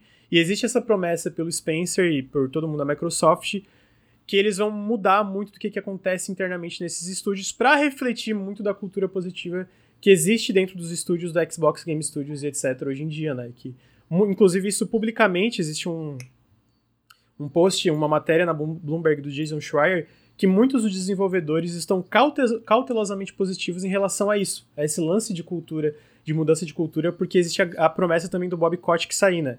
É, tem esse, essa matéria que o Ricardo estou, acho que da New York Times, mas também teve um da Wall Street Journal e da Bloomberg que eles falam que, que de acordo com planos internos, é o Bob que meteu o pé assim que a aquisição for finalizada. Até lá ele vai continuar como CEO, né? Então existe uma, uma coisa cautelosamente positiva disso, mas também existe uma revolta que o Bob Kotick vai sair com muito dinheiro, uma inevitabilidade que foi reforçada por essa aquisição, né? É, então existe a esperança que por causa da, da, cultura corporativa que existe no Xbox hoje, que tu vê que. Até o, tu vê a própria imagem de liderança que eu tinha botado aqui mais cedo, que eu vou trazer de novo. É, mais da metade do time de liderança da, da, da, parte de jogos, mais da metade são mulheres, né? O que assim. Não, é e o mínimo... a, a cabeça do Game Pass é uma mulher negra. É, exatamente. Que tá tipo mandando assim. muito. Exatamente. E tu vê, tudo bem, é o um mínimo, né? Mais da metade ser mulher, é. é uma coisa que tu vê. Mas é uma coisa que não é comum dentro da indústria de jogos, né? Então, a esperança das equipes... Na Activision, então? É, na Activision, então, né? é, a esperança é que essa cultura seja... É, é, que, que essa cultura seja implementada de forma ativa, né? É tipo, por isso que eu ve, por isso que existe uma mudança de linguagem de quando a Microsoft é, adquirir de fato a Activision, todo mundo vai responder ao Phil Spencer da Activision. Existe essa mudança de linguagem comparado às Animax. Existe uma positividade cautelosa com os funcionários da Activision que isso vai se refletir dentro dos estúdios com tantas coisas problemáticas que acontece hoje dentro da Activision Blizzard, né? Então eu acho que isso é um dos positivos a curto, curto a médio prazo, que tipo, cara, não tem como piorar. A verdade é essa, tipo, não tem como piorar, eu acho, né? Então é uma coisa que não tem como tu não ver com bons olhos é dentro dessa aquisição que tá acontecendo para quem tá trabalhando lá agora. Tipo, agora quem tá trabalhando lá provavelmente vai, ter, vai ver uma melhora nisso, né? Em salário e etc. Ô, Lucas. Oi. Posso trazer um positivo antes de trazer outro? Pode. Que não, não tá aí. Eu acho que não tá aí. O positivo é o seguinte: pro amigo, pro colega, ouvinte, porra, Game Pass baratinho, jogo, mais jogo no Game Pass, top. Sim, tá bem. Não, eu não botei, eu não botei tá jogos bem. entrando no Game Pass, eu acho, mas de fato. Tá é... bem, top. Então tem essa parte que eu acho que, é, pelo histórico da Microsoft com as empresas que eles adquiriram, o, eu acho que é prognóstico a palavra, é, é, é positivo, eu acho. Eu acho que existe uma chance considerável de existir uma melhora nessa cultura internamente na Activision Blizzard, até porque vai ter um reset nisso, né? Vai ter muito no reset. Eu, eu acho que o Phil Spencer já deu uma dica do que, que vai ser a abordagem dele.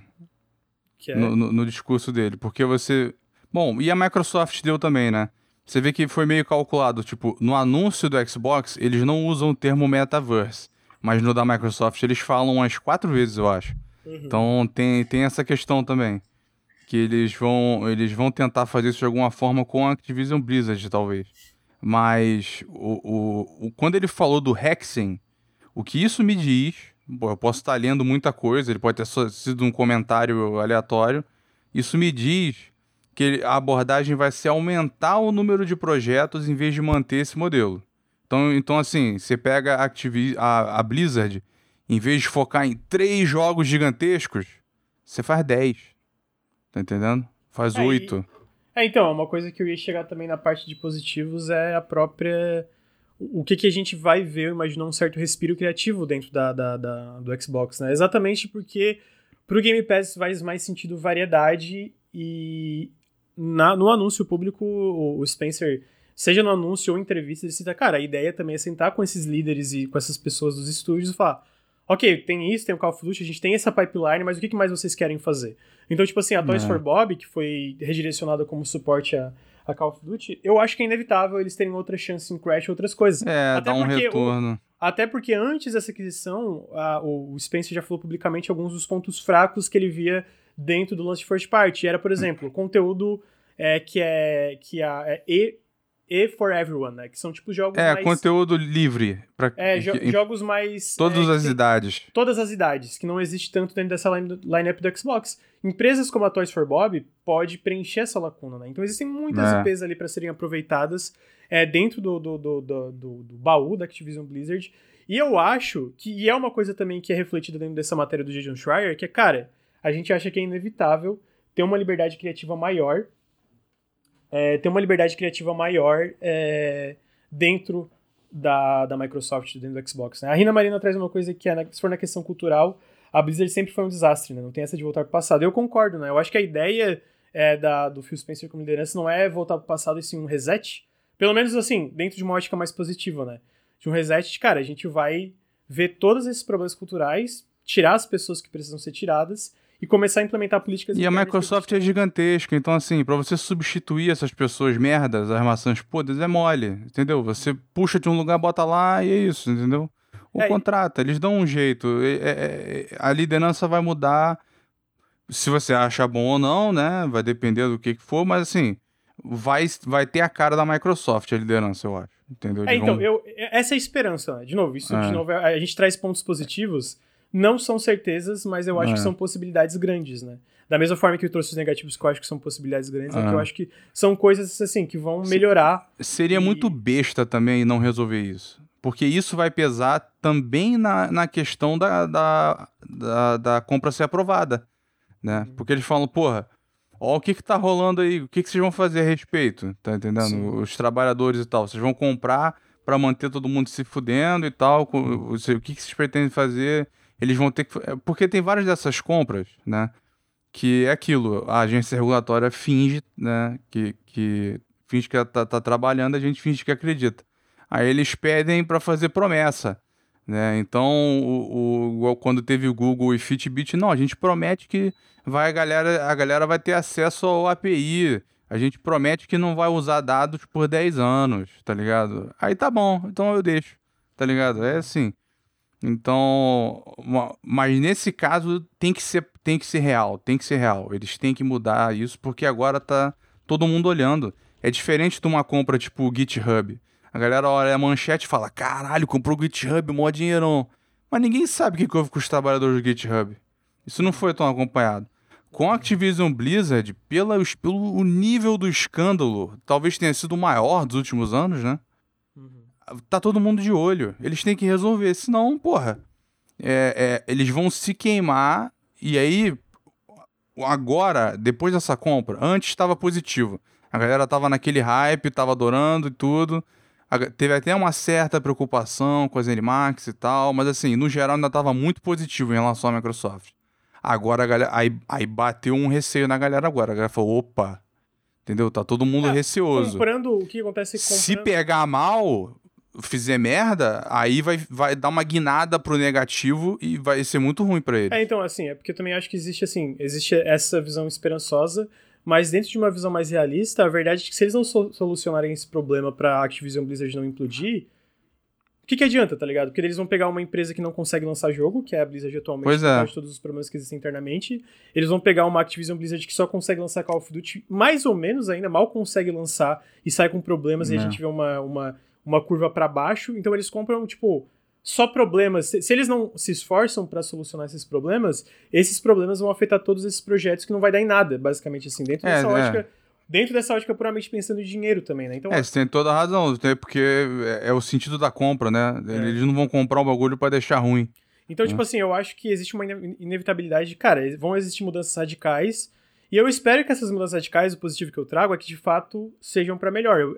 É uma esperança que é, muitos, muitas pessoas que trabalham na Activision Blizzard compartilham de forma cautelosa. E eu acho que é uma coisa que pode refletir em jogos mais interessantes também dentro desses estúdios. Eles têm, cara, eles têm muitos estúdios que só fazem Call é, of Duty. Se tu libera esses estúdios para trabalhar em outras IP. coisas e explorar outras IPs, até IP, sei lá, eu, eu, eu quando a gente fez. É, quando a gente fez o, o, o, podcast, o podcast a, a live com Overloader e jogabilidade, pô, tu bota Toys for Bob, talvez não faz Crash, faz um remake de Banjo pega IPs da própria Microsoft que dá para aproveitar também, né? Faz um novo plataforma, faz um novo Spyro. Ah, você quer fazer Tony Hawk, sei lá, não sei nem que número seria, mas quer fazer o Tony Hawk novo? Faz o Tony Hawk novo. Quer fazer Warcraft novo? Faz o Warcraft novo, entendeu? Uhum. Quer, quer continuar quer, é, com o StarCraft, botar uma, fazer uma plataforma do StarCraft? Vai lá e faz. Quer fazer um spin-off de StarCraft? Faz lá, entendeu? Eu acho que eles vão deixar esse tipo de coisa porque é bom. Porque o, o modelo do Game Pass depende do quê? Sair, igual mesma coisa que Netflix, mesma coisa que qualquer outro serviço desse, é sair conteúdo bom frequentemente. Com essa compra, isso fica muito mais fácil. Uhum. Né? Porque o volume. O, no momento não seria esse o caso, porque a Blizzard mal lança jogo e a Activision foca numa porra só. Mas com a quantidade de gente que eles vão ter, a quantidade de IP, eles vão poder preencher o calendário com tanto jogo, né, que eles vão deixar os caras fazerem. Então, assim, vamos supor que você faça 10 apostas, né, deixando os caras livres, deixando os estúdios fazerem o que eles quiserem dois fracassam. Mais oito a galera do Game Pass adora. Então, porra, tá perfeito, eles vão ficar felizes, entendeu? Perguntar assim, o que é IP? IP é propriedade intelectual. Então, é tipo, PI, é. é que em inglês é. a gente fala IP, porque sei lá, é. tá, tá, na, na ponta da língua, mas é propriedade É, senão pode confundir se a gente falar API também. É, então, tipo, sei lá, Diablo é uma propriedade intelectual da Activision Blizzard, é. Warcraft é uma propriedade intelectual é, da Activision o, Blizzard. O, o Gamer de esquerda perguntou assim, pô, mas vocês não acham que isso vai fazer subir a assinatura? No curto é... prazo, acho que não. Talvez. Não, porque a Microsoft ela tá no que né, o, o, o a galera do, da indústria e os economistas chamam de fase de aquisição de usuário. Então eles deixam barato para poder trazer gente pra caralho, fazer uma rede enorme, né, pescar gente pra caralho, aí depois você vai aumentando aos poucos, igual o Netflix, né? Uhum. Começou baratinho, vocês lembram? Aqui era tipo 25 reais. E, e tinha coisa pra caralho. Agora é 40. Né? Então, e, e, lá fora também foi aumentando, um dólar, dois dólares. O Netflix, quando eu assinei, eu acho que era 15, não era isso no início? Sim. Não, tinha uma promoção barato. no começo, é, era muito mais barato, tá ligado? Acho que talvez fosse 20, não sei. Mas é isso, o, o, o, a Disney chegou lá a 6 dólares com o Disney Plus. É óbvio que não vai ficar 6 dólares, hum. mas eles querem adquirir usuários, né? É. Então, por enquanto, vai ficar barato. Depois vai subir e tal, mas eu acho que assim, é, é, sendo razoável, se eles forem razoáveis, não vai subir muito. E ainda vai ter um grande valor, né? mesmo que ele suba, sei lá, né, mais 2 dólares, 3 dólares. Uhum. É, tem um valor muito grande, ainda mais agora. Então, vai acontecer, mas eu não acho que é agora. Vai dar. Porque eles estão esperando, né? O grande ano. O grande ano da Microsoft é ano que vem, 2023, que é quando começa a cair jogo grande que eles estavam preparando há um tempão, né? Que tava tudo sendo, tava tudo sendo cozinhado e é ano que vem que sai. É aí que você vai ver o resultado de um ano cheio de jogo grande. Já teve, né? A gente teve Do... no meio dessa confusão, a gente viu que, tipo, ano a ano teve um crescimento de 38% do Game Pass, né? Que foi, tipo, de 18 é. para 25, mais de 25 milhões, né? Então, tipo. Eu acho é... até. Eu, eu acho até que, que esse 18 aí tava errado. Pra, só pra poder dar essa impressão do, do 25. Porque já tinha especulação antes que tava em, eles não podem em 21, mentir. 22. Mas eles não podem mentir. Não, eles não, eles não podem, mas assim, tem formas de você de você dizer a parada porque é, tem, quem tá no trial você pode não contar, entendeu? Entendi. É, só pra é, complementar essa parte dos positivos, então eu acho que tem isso, né, da, da mudança de cultura, que é uma expectativa, até porque, né, piorar é difícil. É, tem o lance uhum. da liberdade criativa, que eu acho que é uma coisa inevitável também, até porque faz sentido com o modelo do Game Pass, de não depender de um jogo só. E o próprio Phil Spencer já falou publicamente, cara, o próximo grande hit não vai ser um jogo gigante, provavelmente vai ser um jogo pequeno. Ser uma, tipo, sei lá, um Val, é, ele não cita Valheim, mas é, é um exemplo um Valheim da vida, né? Satisfactory, é, Valheim, assim, né? essas coisas. Então eu imagino que a ideia é incentivar mais esse tipo de coisa, então eu acho que são duas coisas que são muito prováveis e até essa dessa guinada para Microsoft Gaming, eu acho que vai ter ainda mais independência. A parte de jogos a gente pode ver mais decisões desse tipo, né? De ah, vamos, vamos deixar o Call of Duty a cada dois anos em vez de tipo anual e coisa assim. É, dois anos com suportezinho lá de conteúdo extra e tal, e aí você entra dentro do que a Microsoft quer, né? Que você assine e aí você compra DLC e eles fazem muito dinheiro. É. Né? Cara, eu acho que, é, no geral, os pontos são esses. Eu ia pedir as considerações finais que vocês esperam ver, tipo, aí até ano que vem, em relação a isso, que até ano que vem que é pra fechar, né? É, quer começar, Luiz, já que o Ricardo tá esfomeado aí? O que eu, o que eu espero ver até fechar ou, ou, ou incluindo fechando? Incluindo fechando, talvez, assim, mas, tipo, sem, né, tipo, considerações finais, é, basicamente. Fala, fala aí o que tu acha desse É, eu, eu, eu acho né, que todo mundo tem razão em estar tá preocupado, porém a alternativa ia ser desastrosa, então fica é aquela coisa, né? Era uma uma inevitabilidade cruel do, do, do, do modelo capitalista mesmo, não tinha jeito isso ia acontecer. isso isso acendeu um alarme em, na indústria inteira, dentro da EA, dentro da Sony, dentro da Nintendo, de todo mundo, porque isso é um divisor de águas, né? Existe agora um pré-compra da Activision e um pós. Se acontecer, né? Eu, eu, eu, é uma mudança na, na indústria toda. Gente de fora da indústria vai olhar de um jeito, porque, cara, é a maior compra da história da Microsoft. Uhum. Tá entendendo? Então, isso atrai a atenção de uma porrada de gente. Tudo que era jornal financeiro e tal, é, é, é, veículo dedicado, cobriu isso, analisou. Os fundos de investimento estão todos de olho.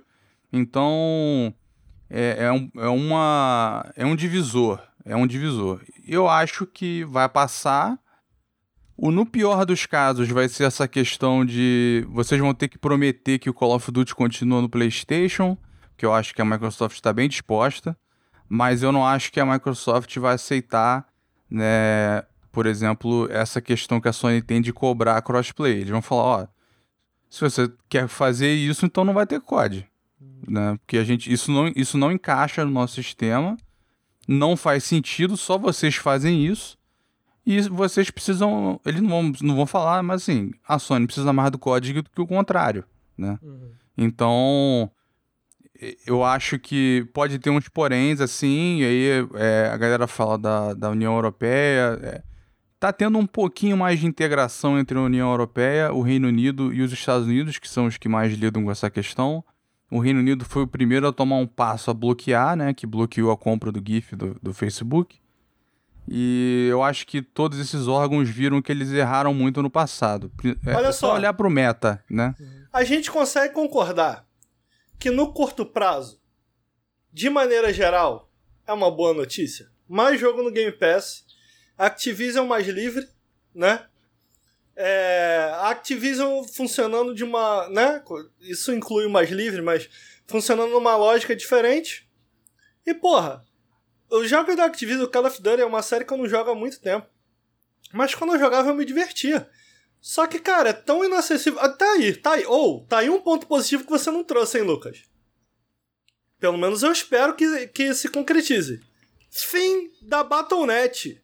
Acaba! Battle.net. Vai tudo é, pro Game Pass. Tem essa questão também, verdade, Pô, plataformas. Porque eles têm o BTs da Launcher, tem o Battle.net, tem a loja da Xbox, Caraca, eles têm que resolver cara. isso aí. Mas o... o que eu tô querendo dizer, a gente consegue concordar que no curto prazo, pro consumidor, de, pro consumidor. Só tem coisas positivas? Sim.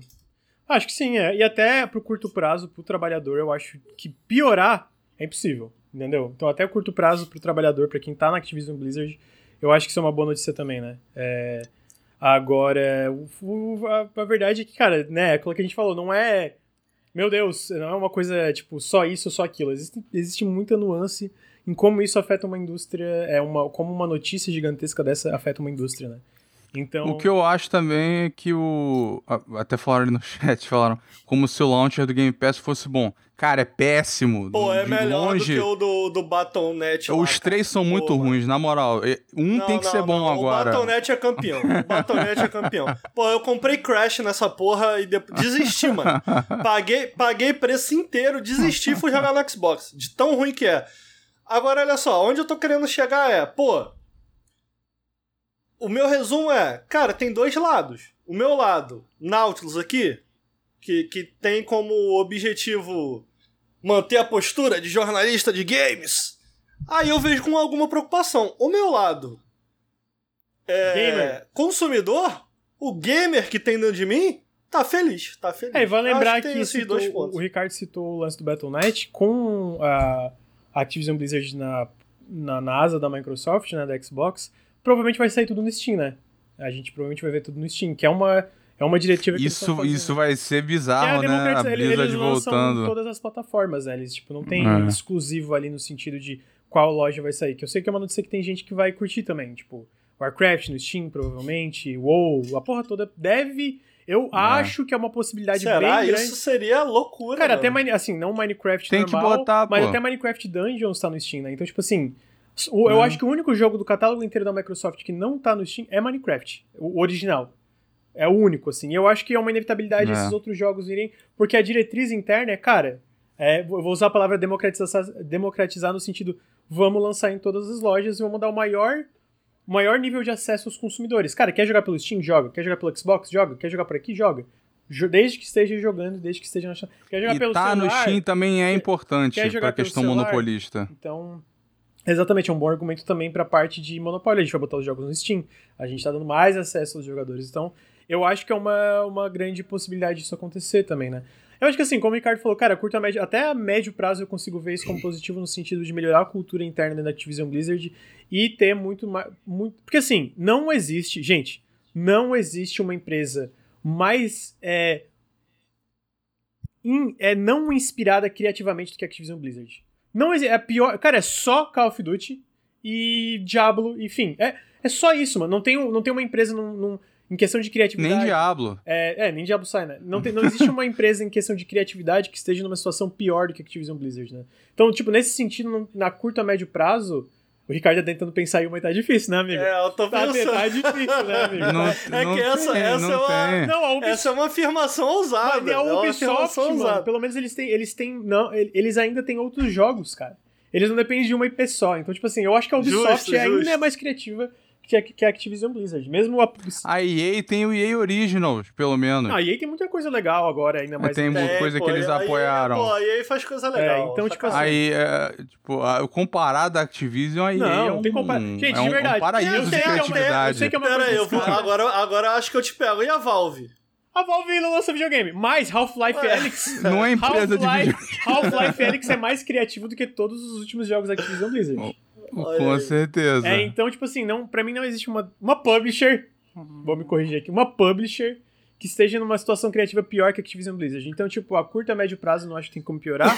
não acho que tem como piorar pros trabalhadores. Então, tipo assim, nesse sentido, até como Game Pass, como o Ricardo estou, porque, tipo assim, quando eles entrarem, Porra, todos os Call of Duty no Game Pass. Tem muita coisa de retrocompatibilidade que vai, deve entrar também, né? Questão tipo, Stay, Singularity, esses jogos mais antigos devem entrar também na questão de Game Pass. Todos os jogos da Blizzard no Game Pass. Mano, StarCraft, Warcraft, Diablo, o, o remaster lá. Cara, isso aí vai ser muito bom. Então, tipo assim. Não tem como. Isso é bom, especialmente pra nossa uma perspectiva de consumidor, né? Agora, ao mesmo tempo, longo, de médio a longo prazo, é muito preocupante também as direções que isso podem ir para a indústria como um todo, né? Agora, de fato, tem muita coisa que a gente só vai saber daqui a um tempo. Porque vai que por algum milagre essa compra nem passe. Sei que é um. Por isso que eu citei milagre. Sei que é quase impossível, mas vai que por alguma razão nem passe pro órgão regulatório, né? Eu não acharia bom não passar, porque aí ia parar na mão de outra pessoa e aí fudeu. Eu não sei, eu, eu, não sei, eu não sei minha opinião sobre isso não passar. E, ou, ou, se não parar na mão de ninguém, continuar com o Bob Kotick lá, cara, é, é, um, é um declínio, né? É uma coisa, uma espiral da morte, eu acho, a empresa. É, faz sentido. Né? Também, né? Pelo menos criativamente e tal, Até eles vão ficar menores, vão ficar né? focados, vão ficar focados em Call of Duty, vai ter que demitir gente pra caralho. A Blizzard vai ter que ser reformulada, já, já tava sendo, oh, né? Você tá, achei uma pior, a Konami. Infiltrada. De fato, né? A é, a, é, é. A Konami... Ah, a Konami nem lança mais videogame. Então não conta. É mas a Konami. A, a, a Konami... Konami te pegou. Não, mas olha só. A, Konami. o Yu, a, a Konami tem o Yu-Gi-Oh! A Konami tem tipo uma equipe interna. A Activision Blizzard tem tipo 15 e só sai Call of Duty. Então. Eu ainda acho que eu tô Cara, certo. a, a Blizzard tem 5 mil pessoas é, e não lança jogo. É, então, tipo, enfim, resumidamente, nuances, né? Tem várias coisas para considerar. Eu acho que a gente conseguiu cobrir bastante coisa nesse podcast. Eu acho que tá bom de acabar, eu acho. É. Ah, o, só o que eu recomendaria ah, também. às vezes é melhor deixar morrer. Pô, eu não consigo concordar porque daí são 10 mil pessoas fora de um emprego. Sabe? De, é 10 mil cabeças. É, eu, eu consigo entender a lógica, mas da questão de vista de, cara, quem tá lá precisando. Eu não. Eu, eu acho que existem opções melhores e, de fato, entre acabar ou. A Microsoft é uma opção mais razoável ali, né? É.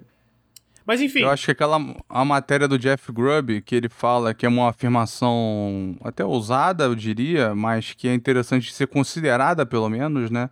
Ele faz o argumento de que, a, de que a Sony deveria aceitar o Game Pass na plataforma deles, mesmo que fosse só first party, mesmo que fosse só first party não fosse o Game Pass inteiro que isso seria o melhor para eles. Ele não acha que vai acontecer. Nunca é, vai acontecer. Ele diz que não vai acontecer, mas que a, seria melhor para a Sony aceitar agora, porque no futuro eles vão estar numa posição pior. Pra aceitar, com é, menos poder de barganha. Faz sentido. É, eu não, eu não acho que acontece no sentido de Eu acho que é a, a, a, posição da Microsoft é, cara, a gente quer o nosso ecossistema inteiro. Porque se tu for ver hoje o Game Pass tem mais de 25 milhões de assinantes, boa parte desses assinantes ainda vem do lado de consoles.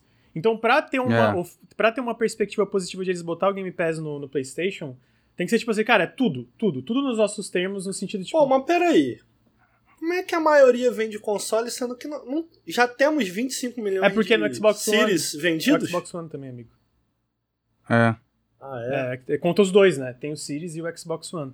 E o PC não, não atingiu. Eu, eu diria que foi por causa do PC que eles não atingiram a meta anterior, né? Porque não cresceu o que eles esperavam. Uhum. Mas agora eu acho que vai. É. Então. Então vamos ver, né? Vamos ver como é que as coisas vão se desenrolar aí e talvez no futuro a gente venha com outro podcast quando isso quando a, a, a aquisição for finalizada ou por algum milagre não for finalizada. É, Ricardo... Deu audiência, hein? Deu, é, audiência. deu audiência. Ricardo, obrigado, amigo, pela participação. Opa. Tamo junto. Você viu que eu estudei a pauta, né? Estudou, né? É o mínimo, né? Parabéns, é, parabéns pelo teu trabalho.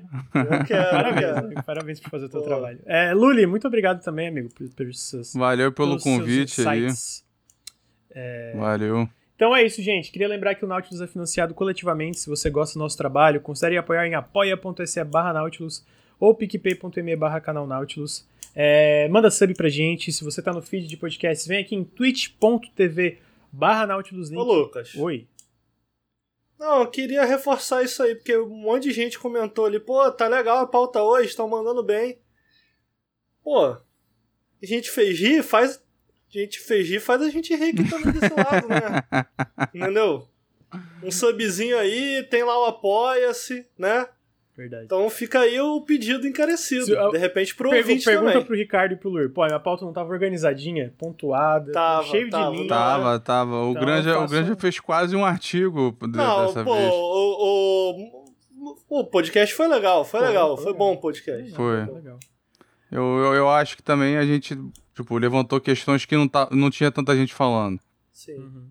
Então. É, antes de terminar, eu só queria deixar uma mensagem, Lucas. Mas vou te deixar terminar aí, por favor. Tá, então, só lembrando. Obrigado, Power Ranger Neon. Tá rindo, Ricardo. Três meses de sub. É, então, queria lembrar de novo, tá no podcast, vem pro twitch.tv barra Nautilus Link. Tá no Twitch, segue os nossos feeds de podcast, deixa uma análise, a gente tá no iTunes, tá no, é, no Google Podcasts, no Deezer, é Deezer o nome, né? Porra toda. É, então, e apoia lá, apoia.se barra Nautilus. E Rob Underline Lopes 7, muito obrigado pelo Prime. É, Ricardo, é o recadinho que depois eu finalizo os agradecimentos de subs ali, eu Não, eu só queria reforçar pra audiência que de repente tá confusa que essa camiseta aqui eu não recebi de graça, eu comprei. É só isso mesmo. Ah, entendi, justo. É. Foda, foda. Eu também tava pra receber, se eu não recebi, não. Bom, Shinji Mikami, muito obrigado. Funcionou, veio um bonde aí. Filho do Menes. Ah lá, tem que. Você entendeu, Lucas? Tem que dar uma chorada, cara. Que às vezes a galera esquece que a gente precisa de dinheiro também. entendeu? Tá certo, amigo. Porque a galera só quer elogio. Pô, a, galera, a, galera, aí tá assinando o Prime pra ver o Senhor dos Pô. Anéis, tá com sub aí de graça. e, e, e, ó, 430 pessoas, Lucas, que com certeza assinam o Game Pass, mas não dá, não dá um real pra gente. Pô, porra, o, o, elogio não compra arroz e feijão, não. Tá caro, hein? Tá caro, então. Ó, então tá entendeu, aí. Lucas? Entendi. Diego, Diego, muito obrigado pelo Prime. Gente, é isso. Obrigado, Ricardo. Obrigado, Luli. Obrigado Valeu, pela audiência Granja. maravilhosa. Espero que vocês tenham curtido o podcast. Ficou longo porque né, é um assunto. Muita coisa pra se falar. E o Café com Videogames número 69 fica por aqui. Até semana que vem. Tchau! Um beijo aí pro chat, beijo todo mundo, valeu.